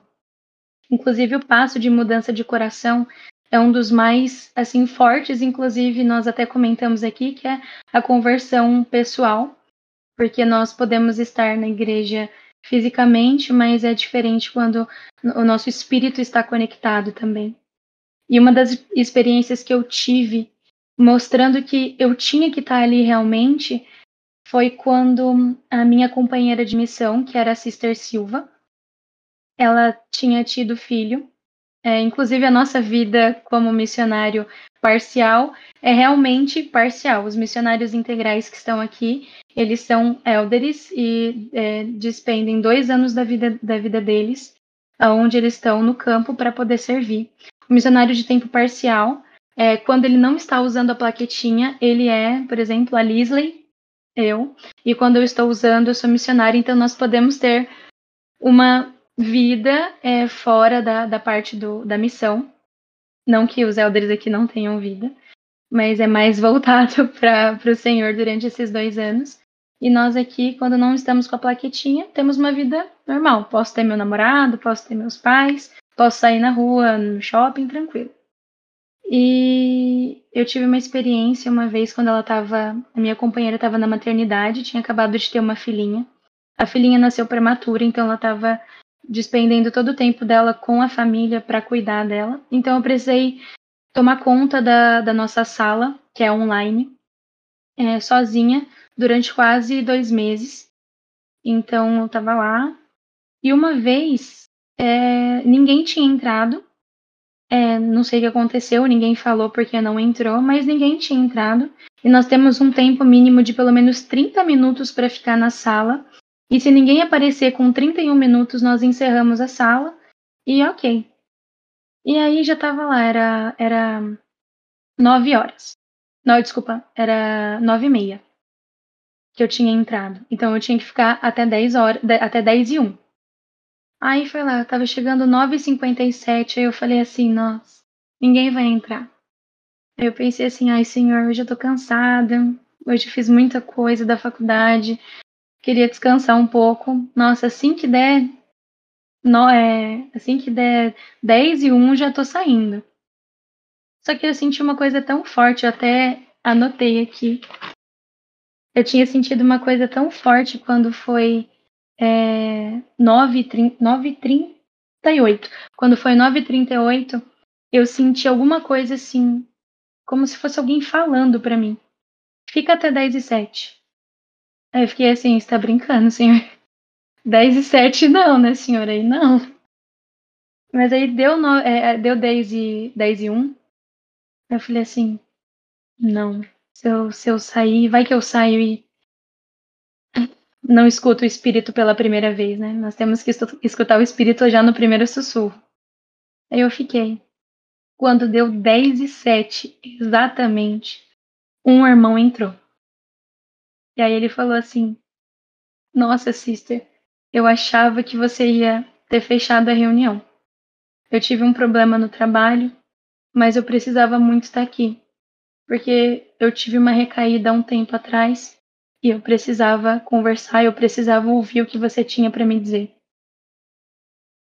Eu chorei tanto, mas eu tentei ali me manter para ele não ouvir que eu estava chorando. Eu teria me arrependido muito se eu não tivesse escutado o primeiro sussurro. Porque depois que a gente conversou, ele me agradeceu de novo, mandou uma mensagem para minha companheira, mandou mensagem para mim, agradecendo o nosso trabalho, falando que se naquele momento eu não tivesse ali para ele, ele teria feito alguma coisa que ele não iria, que ele, ele iria se arrepender muito. E aquilo me mostrou o quanto nós somos instrumentos nas mãos do Senhor e nós precisamos estar aqui. Às vezes a gente não vai alcançar muitas pessoas, ou, as, ou a quantidade de pessoas que a gente gostaria de alcançar é, não vai ser o número que nós gostaríamos.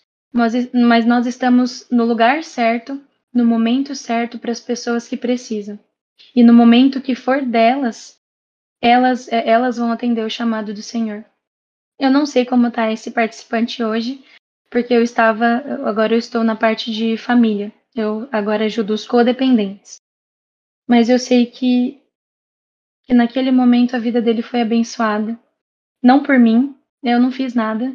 Eu estava ali apenas representando Jesus Cristo. Ele fez, não fui eu que fiz. Mas eu sou muito grata por ter sido abençoada com essa oportunidade. Então, meio que eu sou a, a complementação do, do que ele precisava. E eu fiquei muito feliz por, por poder ter participado disso. Não porque eu ajudei ele, mas porque isso me ajudou tanto. Porque a partir daquele momento eu senti orgulho de falar que eu era missionária. Eu não sou voluntária, eu não sou ajudante, eu sou missionária. E eu até falei, acho que no FSI de 2020, não sei se as pessoas que estavam lá se lembram, mas uh, teve uma parte só falando sobre missão. E aí algumas pessoas, o, o nosso o, o, líder lá tinha falado, ah, quem quer falar sobre a, a missão que vai fazer? Você já mandou chamado missionário? Várias pessoas levantaram a mão. Eu tenho certeza que se eu não tivesse tido essa, essa experiência, eu não teria levantado a mão para falar que eu era missionária. Mas graças a essa experiência, eu fui lá e falei. E quanto mais eu puder divulgar é, essa missão do programa do programa de recuperação de dependências, eu vou divulgar, porque é uma coisa que todos nós precisamos.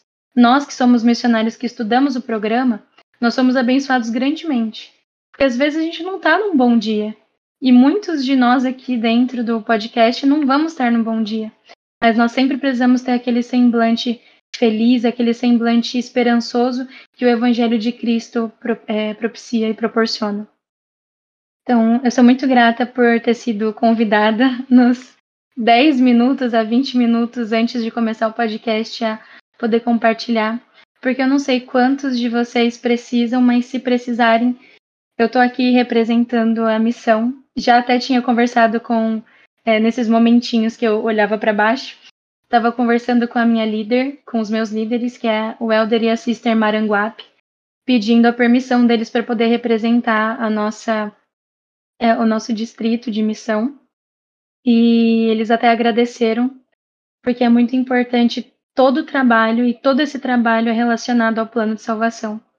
Porque cada vez mais está ficando mais difícil, o inimigo está quatro vezes mais forte, nós precisamos estar cinco, seis, sete, oito, nove vezes, dez vezes mais forte.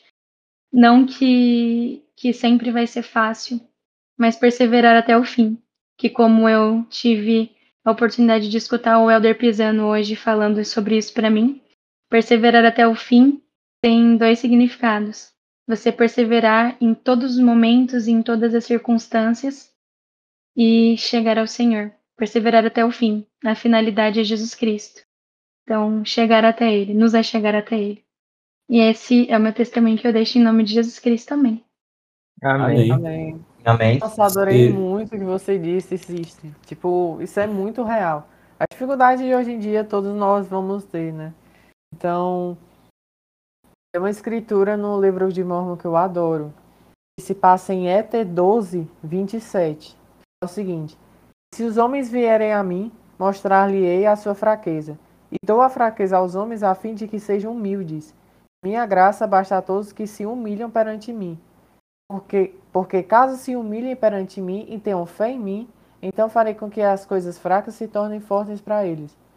Então, adoro essa escritura porque cita que se conseguir, se humilharmos ao Senhor e pedir ajuda a Ele, Ele vai nos ajudar e tornar todas essas coisas fracas para nós fortes, que possamos lidar no dia a dia.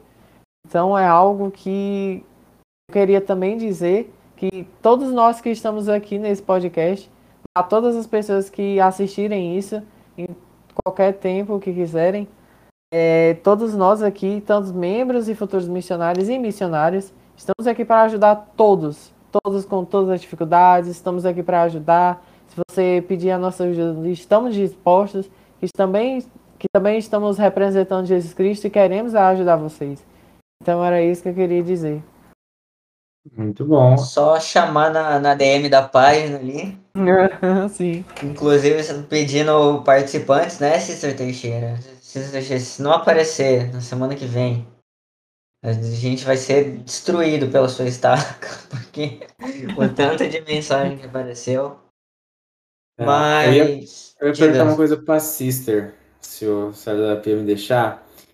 É, tem algum jeito das pessoas que querem acessar o projeto, algum site, algum e-mail, alguma página, alguma coisa assim que eles possam falar sobre esse projeto, um manual, sei lá, algum lugar?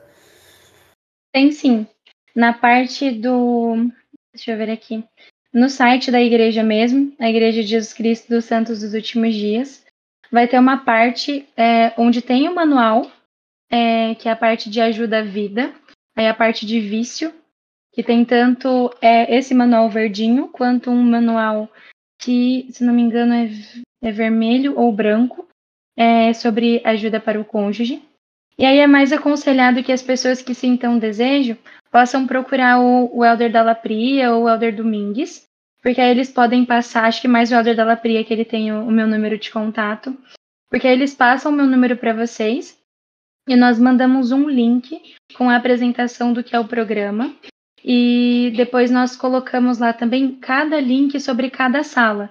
Tem uma sala só sobre compulsão alimentar, sobre pornografia, dependências em geral, apoio à família ao cônjuge, e uma que é dependência em geral, para todos que sofrem com algum trauma ou alguma dependência que não seja detalhada. Como, por exemplo, eu dei um exemplo para os meninos, que, ah, eu tenho, como muita paçoca, não consigo parar de comer paçoca. Então, pode ser lá, pode, tá, em, tá em volta de compulsão alimentar, mas é só um, um exemplo mais generalizado. E aí o Elder da Lapria consegue passar o meu contato para vocês e eu já corro para falar com vocês. Mas já no, no site da igreja já é disponibilizado. Inclusive tem um nome, caso vocês não achem é, naquela aba onde está escrito escrituras, hinos e afim. É, vocês podem só digitar Programa de Recuperação de Dependências na, na parte de procurar, acho que é à direita, e abaixo do, do você entrar com a sua conta de membro ou, sua, ou fazer uma conta, e colocando o Programa de Recuperação de Dependências, ele destina você a, aonde você pode conversar. Tem o 0800 ou o número da, do, do missionário, da, do nosso líder de missão, ou vocês podem falar com os missionários do programa, como eu, por exemplo. Perfeito.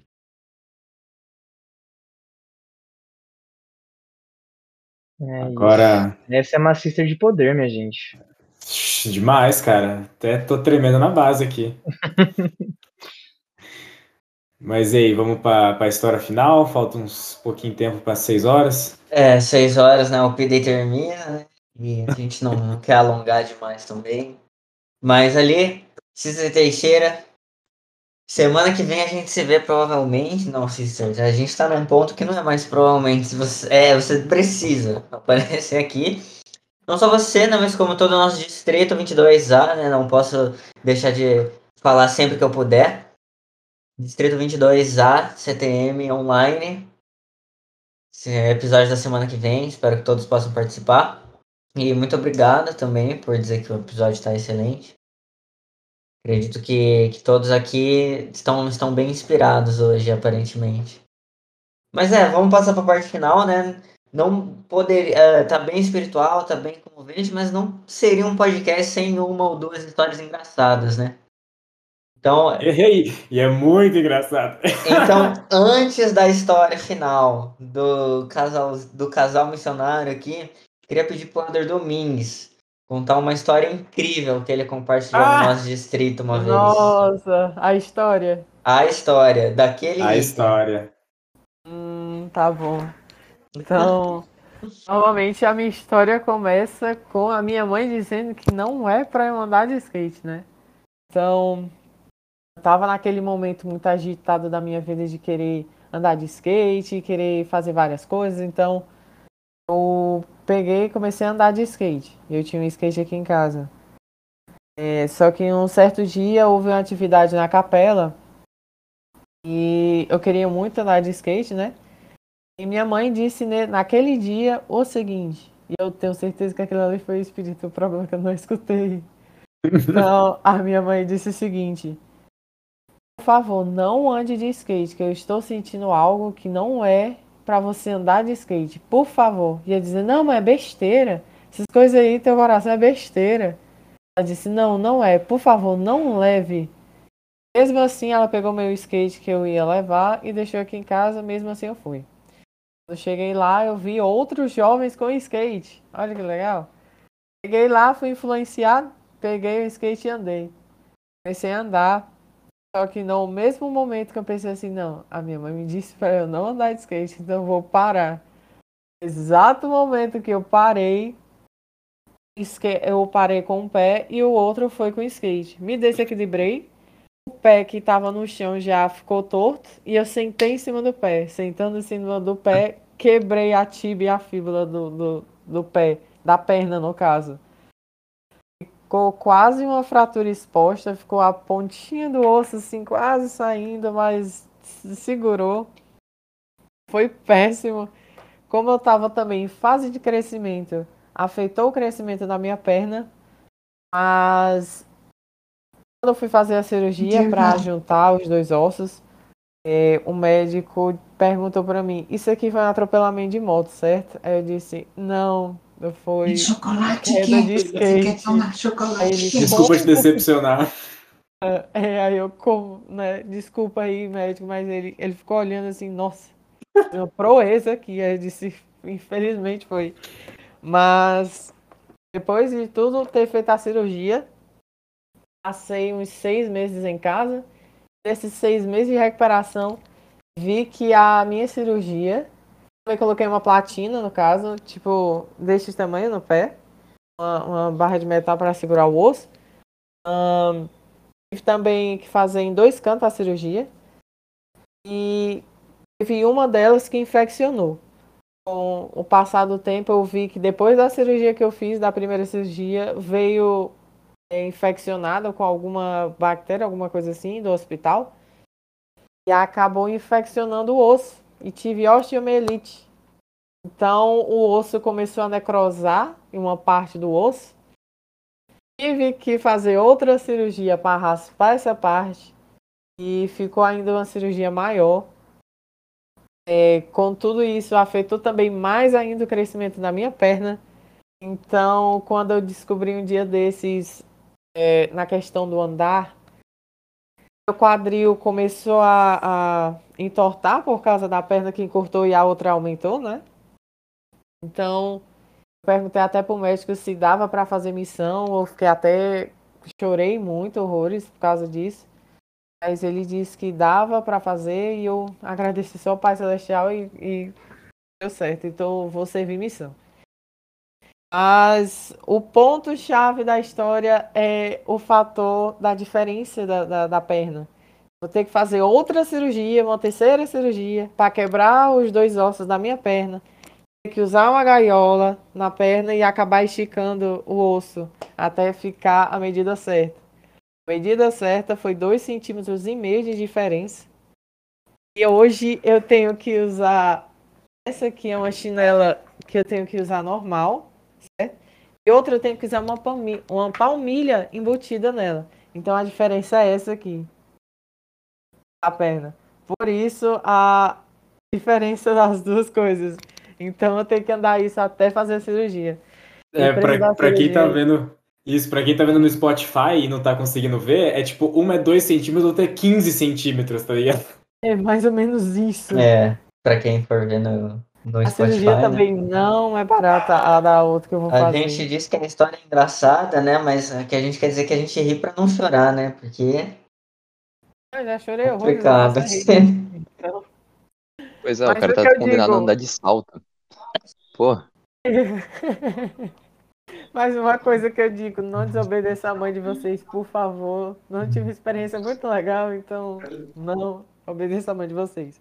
Bom, agora. Ainda mais uma mãe inspirada. Não, É não, verdade. Agora, né, vamos para nossa última história aqui para finalizar. Eu vou pedir para você, Elder Pisano, e para você, Sister Vasconi, serem bem breves, porque a gente já tá aqui a 1 hora e 40 e eu, a gente precisa ir se arrumar, porque o Pili vai terminar, então, por favor, vão lá. Antes de, de falar, é, Elder Pisano, eu chamava você de amor. É, algumas pessoas mandaram mensagem para mim no celular.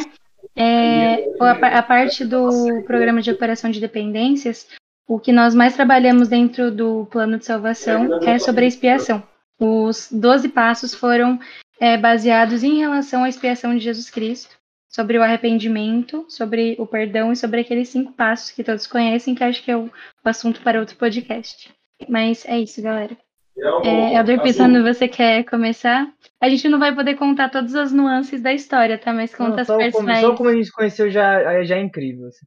Nossa, Sim. eu lembro, eu lembro do Elder Pisano contando, essa, é, o jeito que ele conta, assim, como ele Não, é. conheceu, foi é, incrível. Minha memória ainda tá fresca da Vai lá. história. Manda É, bala, Elder. Depois eu eu- continuo. É o seguinte, eu, todo pimpão, meninão novo na igreja, avistei a bela moça, que na época ela era é, regente. Então eu tava sentado, ela tava lá na frente, na frente de todo mundo. Minha visão era nela. Então não tinha pra, pra quem olhar de diferente, era ela, assim, certeiro. E teve uma atividade, então, que é, depois daquele dia a gente foi conversando, né? Que a gente se apresentou e tudo mais, era o meu nome, enfim, longa história.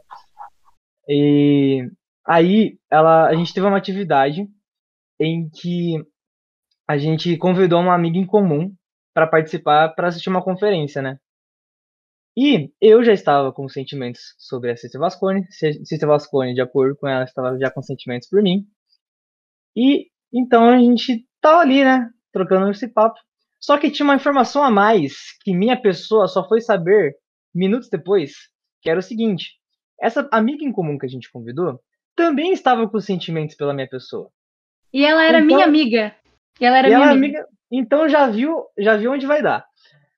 Aí acontece, a gente tava lá na videoconferência e a nossa amiga, como ela se sentiu bem, bem ah, emotiva uma hora que a gente tava falando sobre família e tudo mais.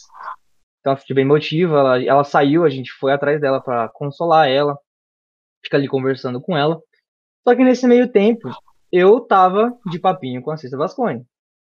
Eu tava querendo me aproximar dela, tava querendo me mostrar um cara legal, um cara, um cara legal pra ficar por perto. E nesse momento, eu vejo uma mensagem. é, Eu vejo a nossa amiga pegando o celular, escrevendo uma mensagenzinha assim, guardou o celular e foi pra dentro. Ela foi pra dentro da, da ala. E a Do gente banheiro. não viu ela, é, do banheiro. E a gente olhou assim e falou: Mas o que, que aconteceu? Eu senti meu celular vibrando na hora. Eu peguei meu celular pra ver.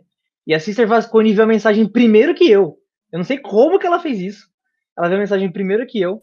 E a mensagem da, da nossa amiga pra mim era: Eu gosto de você. Aí ela leu. Eu li. Eu fiquei: "Ah, O quê? Como assim? Aí, nesse exato momento, aconteceu essa mesma cena. Gente, imagine essa mesma cena. A Sister Vasconi, ela sai em disparada em direção da nossa amiga. Ela para no meio do caminho, dá meia volta, volta pra minha direção, olha no fundo do, do- da minha, do meu espírito e fala: Eu gosto de você. Vira as costas e vai embora. Eu, eu ali com a mensagem: Eu gosto de você. Ela falando: Eu gosto de você e fugindo. E eu fiquei tipo: Dois é lucro. O que, que tá acontecendo? Aí nesse momento eu vou passar pra César Vasconi e contar o que aconteceu lá no banheiro, porque eu, eu tava num- numa negociação lá no banheiro, eu não tava nem sabendo. Sim. Estado de choque. Estado de choque. Só uma parte engraçada que o, o, o Elder Pisano ele tinha, não tinha comentado. É que, é que eu achei que você ia fazer que nem da, da vez que a gente foi comentar, que a gente passou pra você, passou pra mim, passou pra você, passou pra mim. Que eu tinha perguntado pra umas amigas minhas no, quando a gente se conheceu. Falei assim, gente, eu tô feia.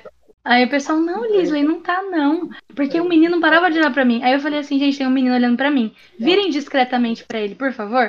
É esse discretamente. Sabe o que é legal? Eu vi elas virando. O virar discretamente foi. Imagina que aqui pra frente Sete meninas é a. É a. É o púlpito, né? Sete meninas fazendo isso aqui, ó. Aí, aí elas comentaram assim: Nossa, Elisa, não, acho que ele tá olhando pra você porque te achou bonita. Eu falei assim: Nossa, virado mais discreto, né? Ele viu. Aí, beleza, eu lá regendo. E aí, quando a gente foi, é, quando pediram pra eu chamar ele pra levar ele escola, pra sala de escola dominical, eu escutei a tia dele, que eu não tinha muito contato, falando Vitor.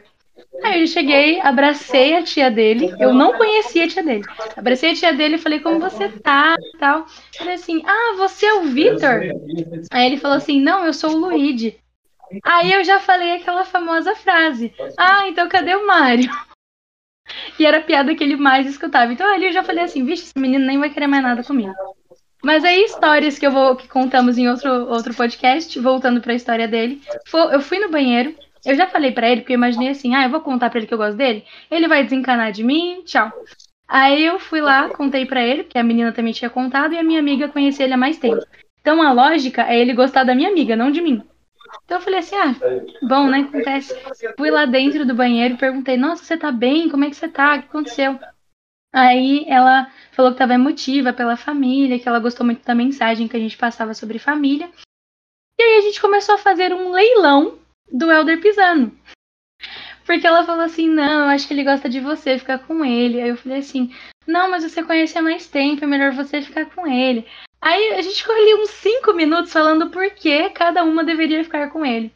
Uma outra colega nossa que estava do lado do Elder Pisano foi até o banheiro e falou assim: gente, ele é, um, ele é um, um ser humano ainda, ele não, chega, não chegou a ser um objeto. E alguma de vocês duas tem que ir lá fora acalmar ele porque ele está tendo um colapso. Aí a minha colega falou assim: não, vai a Lisla. Eu falei: não, menina, vai você, que você gosta dele há mais tempo que eu. Ele falou assim: ah, não, mas eu, eu nem acho que um gostar mesmo, é porque, né? Já tinha tido um impasse romântico ali entre eles dois. Eu falei assim: acho que não é nem um gostar mesmo. Eu falei assim: ai, tá bom, eu vou. Aí a gente foi, conversou. E fomos num evento que ia ter na ala, que era de dança da dança dos países. A minha ala era dança dos Estados Unidos. E aí a gente, eu tinha, eu tava gostando de um rapaz que tinha destruído meu coração. E aí eu falei assim, Elder Pisano, você quer fingir que você é meu namorado e entrar de mão dada comigo na ala? Nesse Na estaca. momento, eu, como uma pessoa muito consciente e responsável dos meus atos, não pensei duas vezes, falei, claro, já segurei na mão dela entrando. Aí todo mundo conhece a reputação do meu pai protetor e conhecem a minha reputação de ali tô quietinha. Todo mundo da fileira da direita olhou pra nós dois. E aí meu celular começou a apitar. Quem é esse? Ele é membro? Ele não é? Ele, ele não tinha sido batizado ainda. Você tinha sido batizado? Ainda não, você batizou no dia 14 de outubro, verdade. Aí ele mandou men... aí todo mundo mandou Não tinha mensagem. sido batizado, eu não tinha sido batizado. Olha o escândalo que eu já causei. Aí, no final, né, todo mundo ali perguntando quem era ele e tal. Passou meu pai, eu estava- meu pai estava ali, né, olhando pra nós. Que ele já tinha, inclusive, buzinado pra gente, porque a gente estava ali abraçado na, na, na parte da frente da estaca. Ele já tinha buzinado e a gente já tinha levado um, um, um susto prévio. No final, onde tudo ia se encerrar pra todo mundo ir embora, eu falei assim: Elder Pisano, eu duvido, eu duvido que você vai até o meu pai e é, cumprimenta ele como se ele fosse um brother seu. Eu, com uma já sabendo da banca do meu pai. Eu, como uma pessoa muito consciente e responsável dos meus atos, falei, pode deixar. Quem é seu pai? Ela me apontou, o, a pessoa. Tava do outro lado. Imagina um salão inteiro, grande de teatro. Tava do outro lado onde a gente tava. Eu atravessei o salão inteiro e ele tava de costa para mim. Eu cheguei dando um tapa assim no ombro dele, virando ele, falando, e aí, tudo bem? Eu toquei ele, puxei ele pra mim, dei uns tapas no ombro, como se fosse o melhor amigo dele, tipo, desde que ele nasceu. Ele, como não é nada bobo, sabendo que eu já estava causando, falou: Eu vou fazer uma traquinagem para esse menino também. Ele só me deu dois tapas. Foram só dois. Mas foram suficientes para eu sentir a dor o resto da semana inteira. Foi os pau no meu ombro assim. Eu saí, virei para ela, fiz: É, eu consegui, eu sou bom. Foi eu virar o, a esquina, assim, que ela não tinha mais visão de mim. Eu saí desse jeito, assim, da estaca. Sem meu ombro. E eu fiquei a semana inteira com dor no ombro por causa daquele estaca. Aí a gente passou já por muitas situações engraçadas e principalmente de provações, porque o, o Elder Pisano é um ano e sete meses mais novo. Ou seja, eu tive que esperar para poder namorar com ele. Mas além disso, tinha provações também familiares em relação à família dele, em relação à minha. Então tinha assim 15% de chance da gente ficar junto. Menos que isso, muito pouco. Não era nem pra gente estar junto. Só que, nossa, a gente batalhou muito para ficar junto. Aí teve uma atividade das moças, que é a minha comprovação física, que, é em que a gente tinha que escrever nesse papelzinho aqui o, o que, que nós gostaríamos no rapaz dos nossos sonhos. Aí, é, que tipo de rapaz eu gostaria de namorar, casar e criar uma família. Aí eu coloquei as seguintes coisas: ser um portador digno de sacerdócio, confere. É, trate bem os pais dele, principalmente a mãe dele, confere. Uh, que tenha feito ou fará uma missão de tempo integral, status em andamento, que seja para mim o que eu serei para ele, feito, que seja o meu melhor amigo, feito, uh, que tenha uma recomendação válida para o templo, feito, que seja bem perfumado e higiênico, feito. Uh, que coloque Deus em primeiro lugar, acima de tudo, inclusive de mim, feito. Que me ame de verdade, seja carinhoso, me conquiste diariamente, que seja o meu companheiro em todas as situações, nos jogos, nos filmes, na vida e nos sonhos. Confere. E é isso, gente. Não aceitem menos. Não Rolou uma aceitem menos. declaração no meio. Nossa, que fofa a história. Sisters que estão assistindo a live, não aceitem menos. Elders que estão assistindo a live, não aceitem menos. Mas, assim, eu vou ter que desmentir uma coisa, Liz. Que essa parte dos jogos aí, é, Sister Vasco, Vascone, essa parte dos jogos aí não, não tá mais atendendo o requisito, porque ultimamente, assim, você vem destruindo o Elder pisando no Valorant. Verdade, eu tô destruindo Então, mesmo. Não, não tem Ainda mais como. agora, vou ficar dois anos fora, não vou saber nem. Verdade. Não vai, não vai poder nem treinar mais. Não, eu tô perdido. Dois anos que eu voltar e você não ganhar um X1 de mim no Valorant, você vai ter que repensar sua rotina de treino, hein? Não, se prepara aí, Elder Della Pria. Tô assistindo muito, muita coisa. Agora tô treinando. Você vai ver cada headshot que você vai levar. Beleza? Então, né? daqui dois anos a gente conversa, sister. Daqui dois anos a gente conversa. Eu Mas. sou só eu que fico olhando e fico, meu Deus, todo mundo namorando e eu aqui. Não, eu, eu também tô, eu também tô solteiro. Os três tá na mesma aqui, relaxa. Como assim todo mundo? Os únicos que namoram aqui são o, o casal. É literalmente só o casal. É só o casal. Só o casal. Ah, e tem o João também. O Sim, João eu não namora, também. não. Não, O João namora? Pô, João, aí você Você quebrou namora? rolê, né, João? Não. Ah, Ah, tá. Ah, tá. É. O quê? Namora? Ué, o cara, imagina, o cara, um amigo meu, o cara não vai. Isso. Mas é isso, gente. Muito obrigado por todos que assistiram. Muito obrigado por todos que participaram aqui, todo mundo que mandou no chat. O povo do distrito ali que, que mandou no chat, a Sister Teixeira, Sister Alves, Sister Grande, que participaram da live ali no chat. Os nossos familiares, né? Meu pai, a mãe da, da Sister Vascone. participaram bastante no chat também. O Brian, né? Grande Brian. Não sei se o Brian tá assistindo ainda. Porque ele tá passando o dia dos namorados com a Helena, o namorado dele. Estão aproveitando o dia dos namorados. E é isso, gente. Muito obrigado. Semana que vem, sábado, dia 19, podcast episódio 2, Distrito 22A. E nós esperamos que né, todos do distrito participem. E em- eu e o Heller Domingos estaremos aqui de novo, né? Como parte do distrito 22A. E o Rian vai estar aqui de novo também como nosso ADM. E quem sabe a gente não arranja uns convidados de última hora também, igual hoje. Mas é Padrão, isso, né? gente. Exato. Os convidados Muito- de fora são os melhores. Muito São obrigado. Eu espero que vocês tenham gostado. E até semana que vem. Tchau, tchau, gente. Pra todo mundo. E Tchau, é gente. Gente. Obrigado. Tchau, gente. Abraços. Até a próxima. Abraço, gente. Prontinho. Ai, gente, foi massa, hein? Foi bom, foi bom. Foi muito divertido. Foi, muito bom. obrigado pelo convite, de verdade. Obrigada Foi mesmo, massa. gente. Nossa, eu senti um espírito muito grande aqui, cara. Sim. Sim. Nossa, foi muito verdade, bom. verdade, verdade. Olha só, Foi com tudo. 109 pessoas alcançadas, visuali- visualizações do vídeo por nos últimos 3 minutos, eu acho, 127. Olha, Ó, Mandamos bem. 119, 119 Azul. comentários só da mãe da, da Lisley. ah, nossa, minha, a minha mãe é marqueteira, gente. Minha mãe é Nossa, ela muito é, marqueteira. ela é, ela é ativa.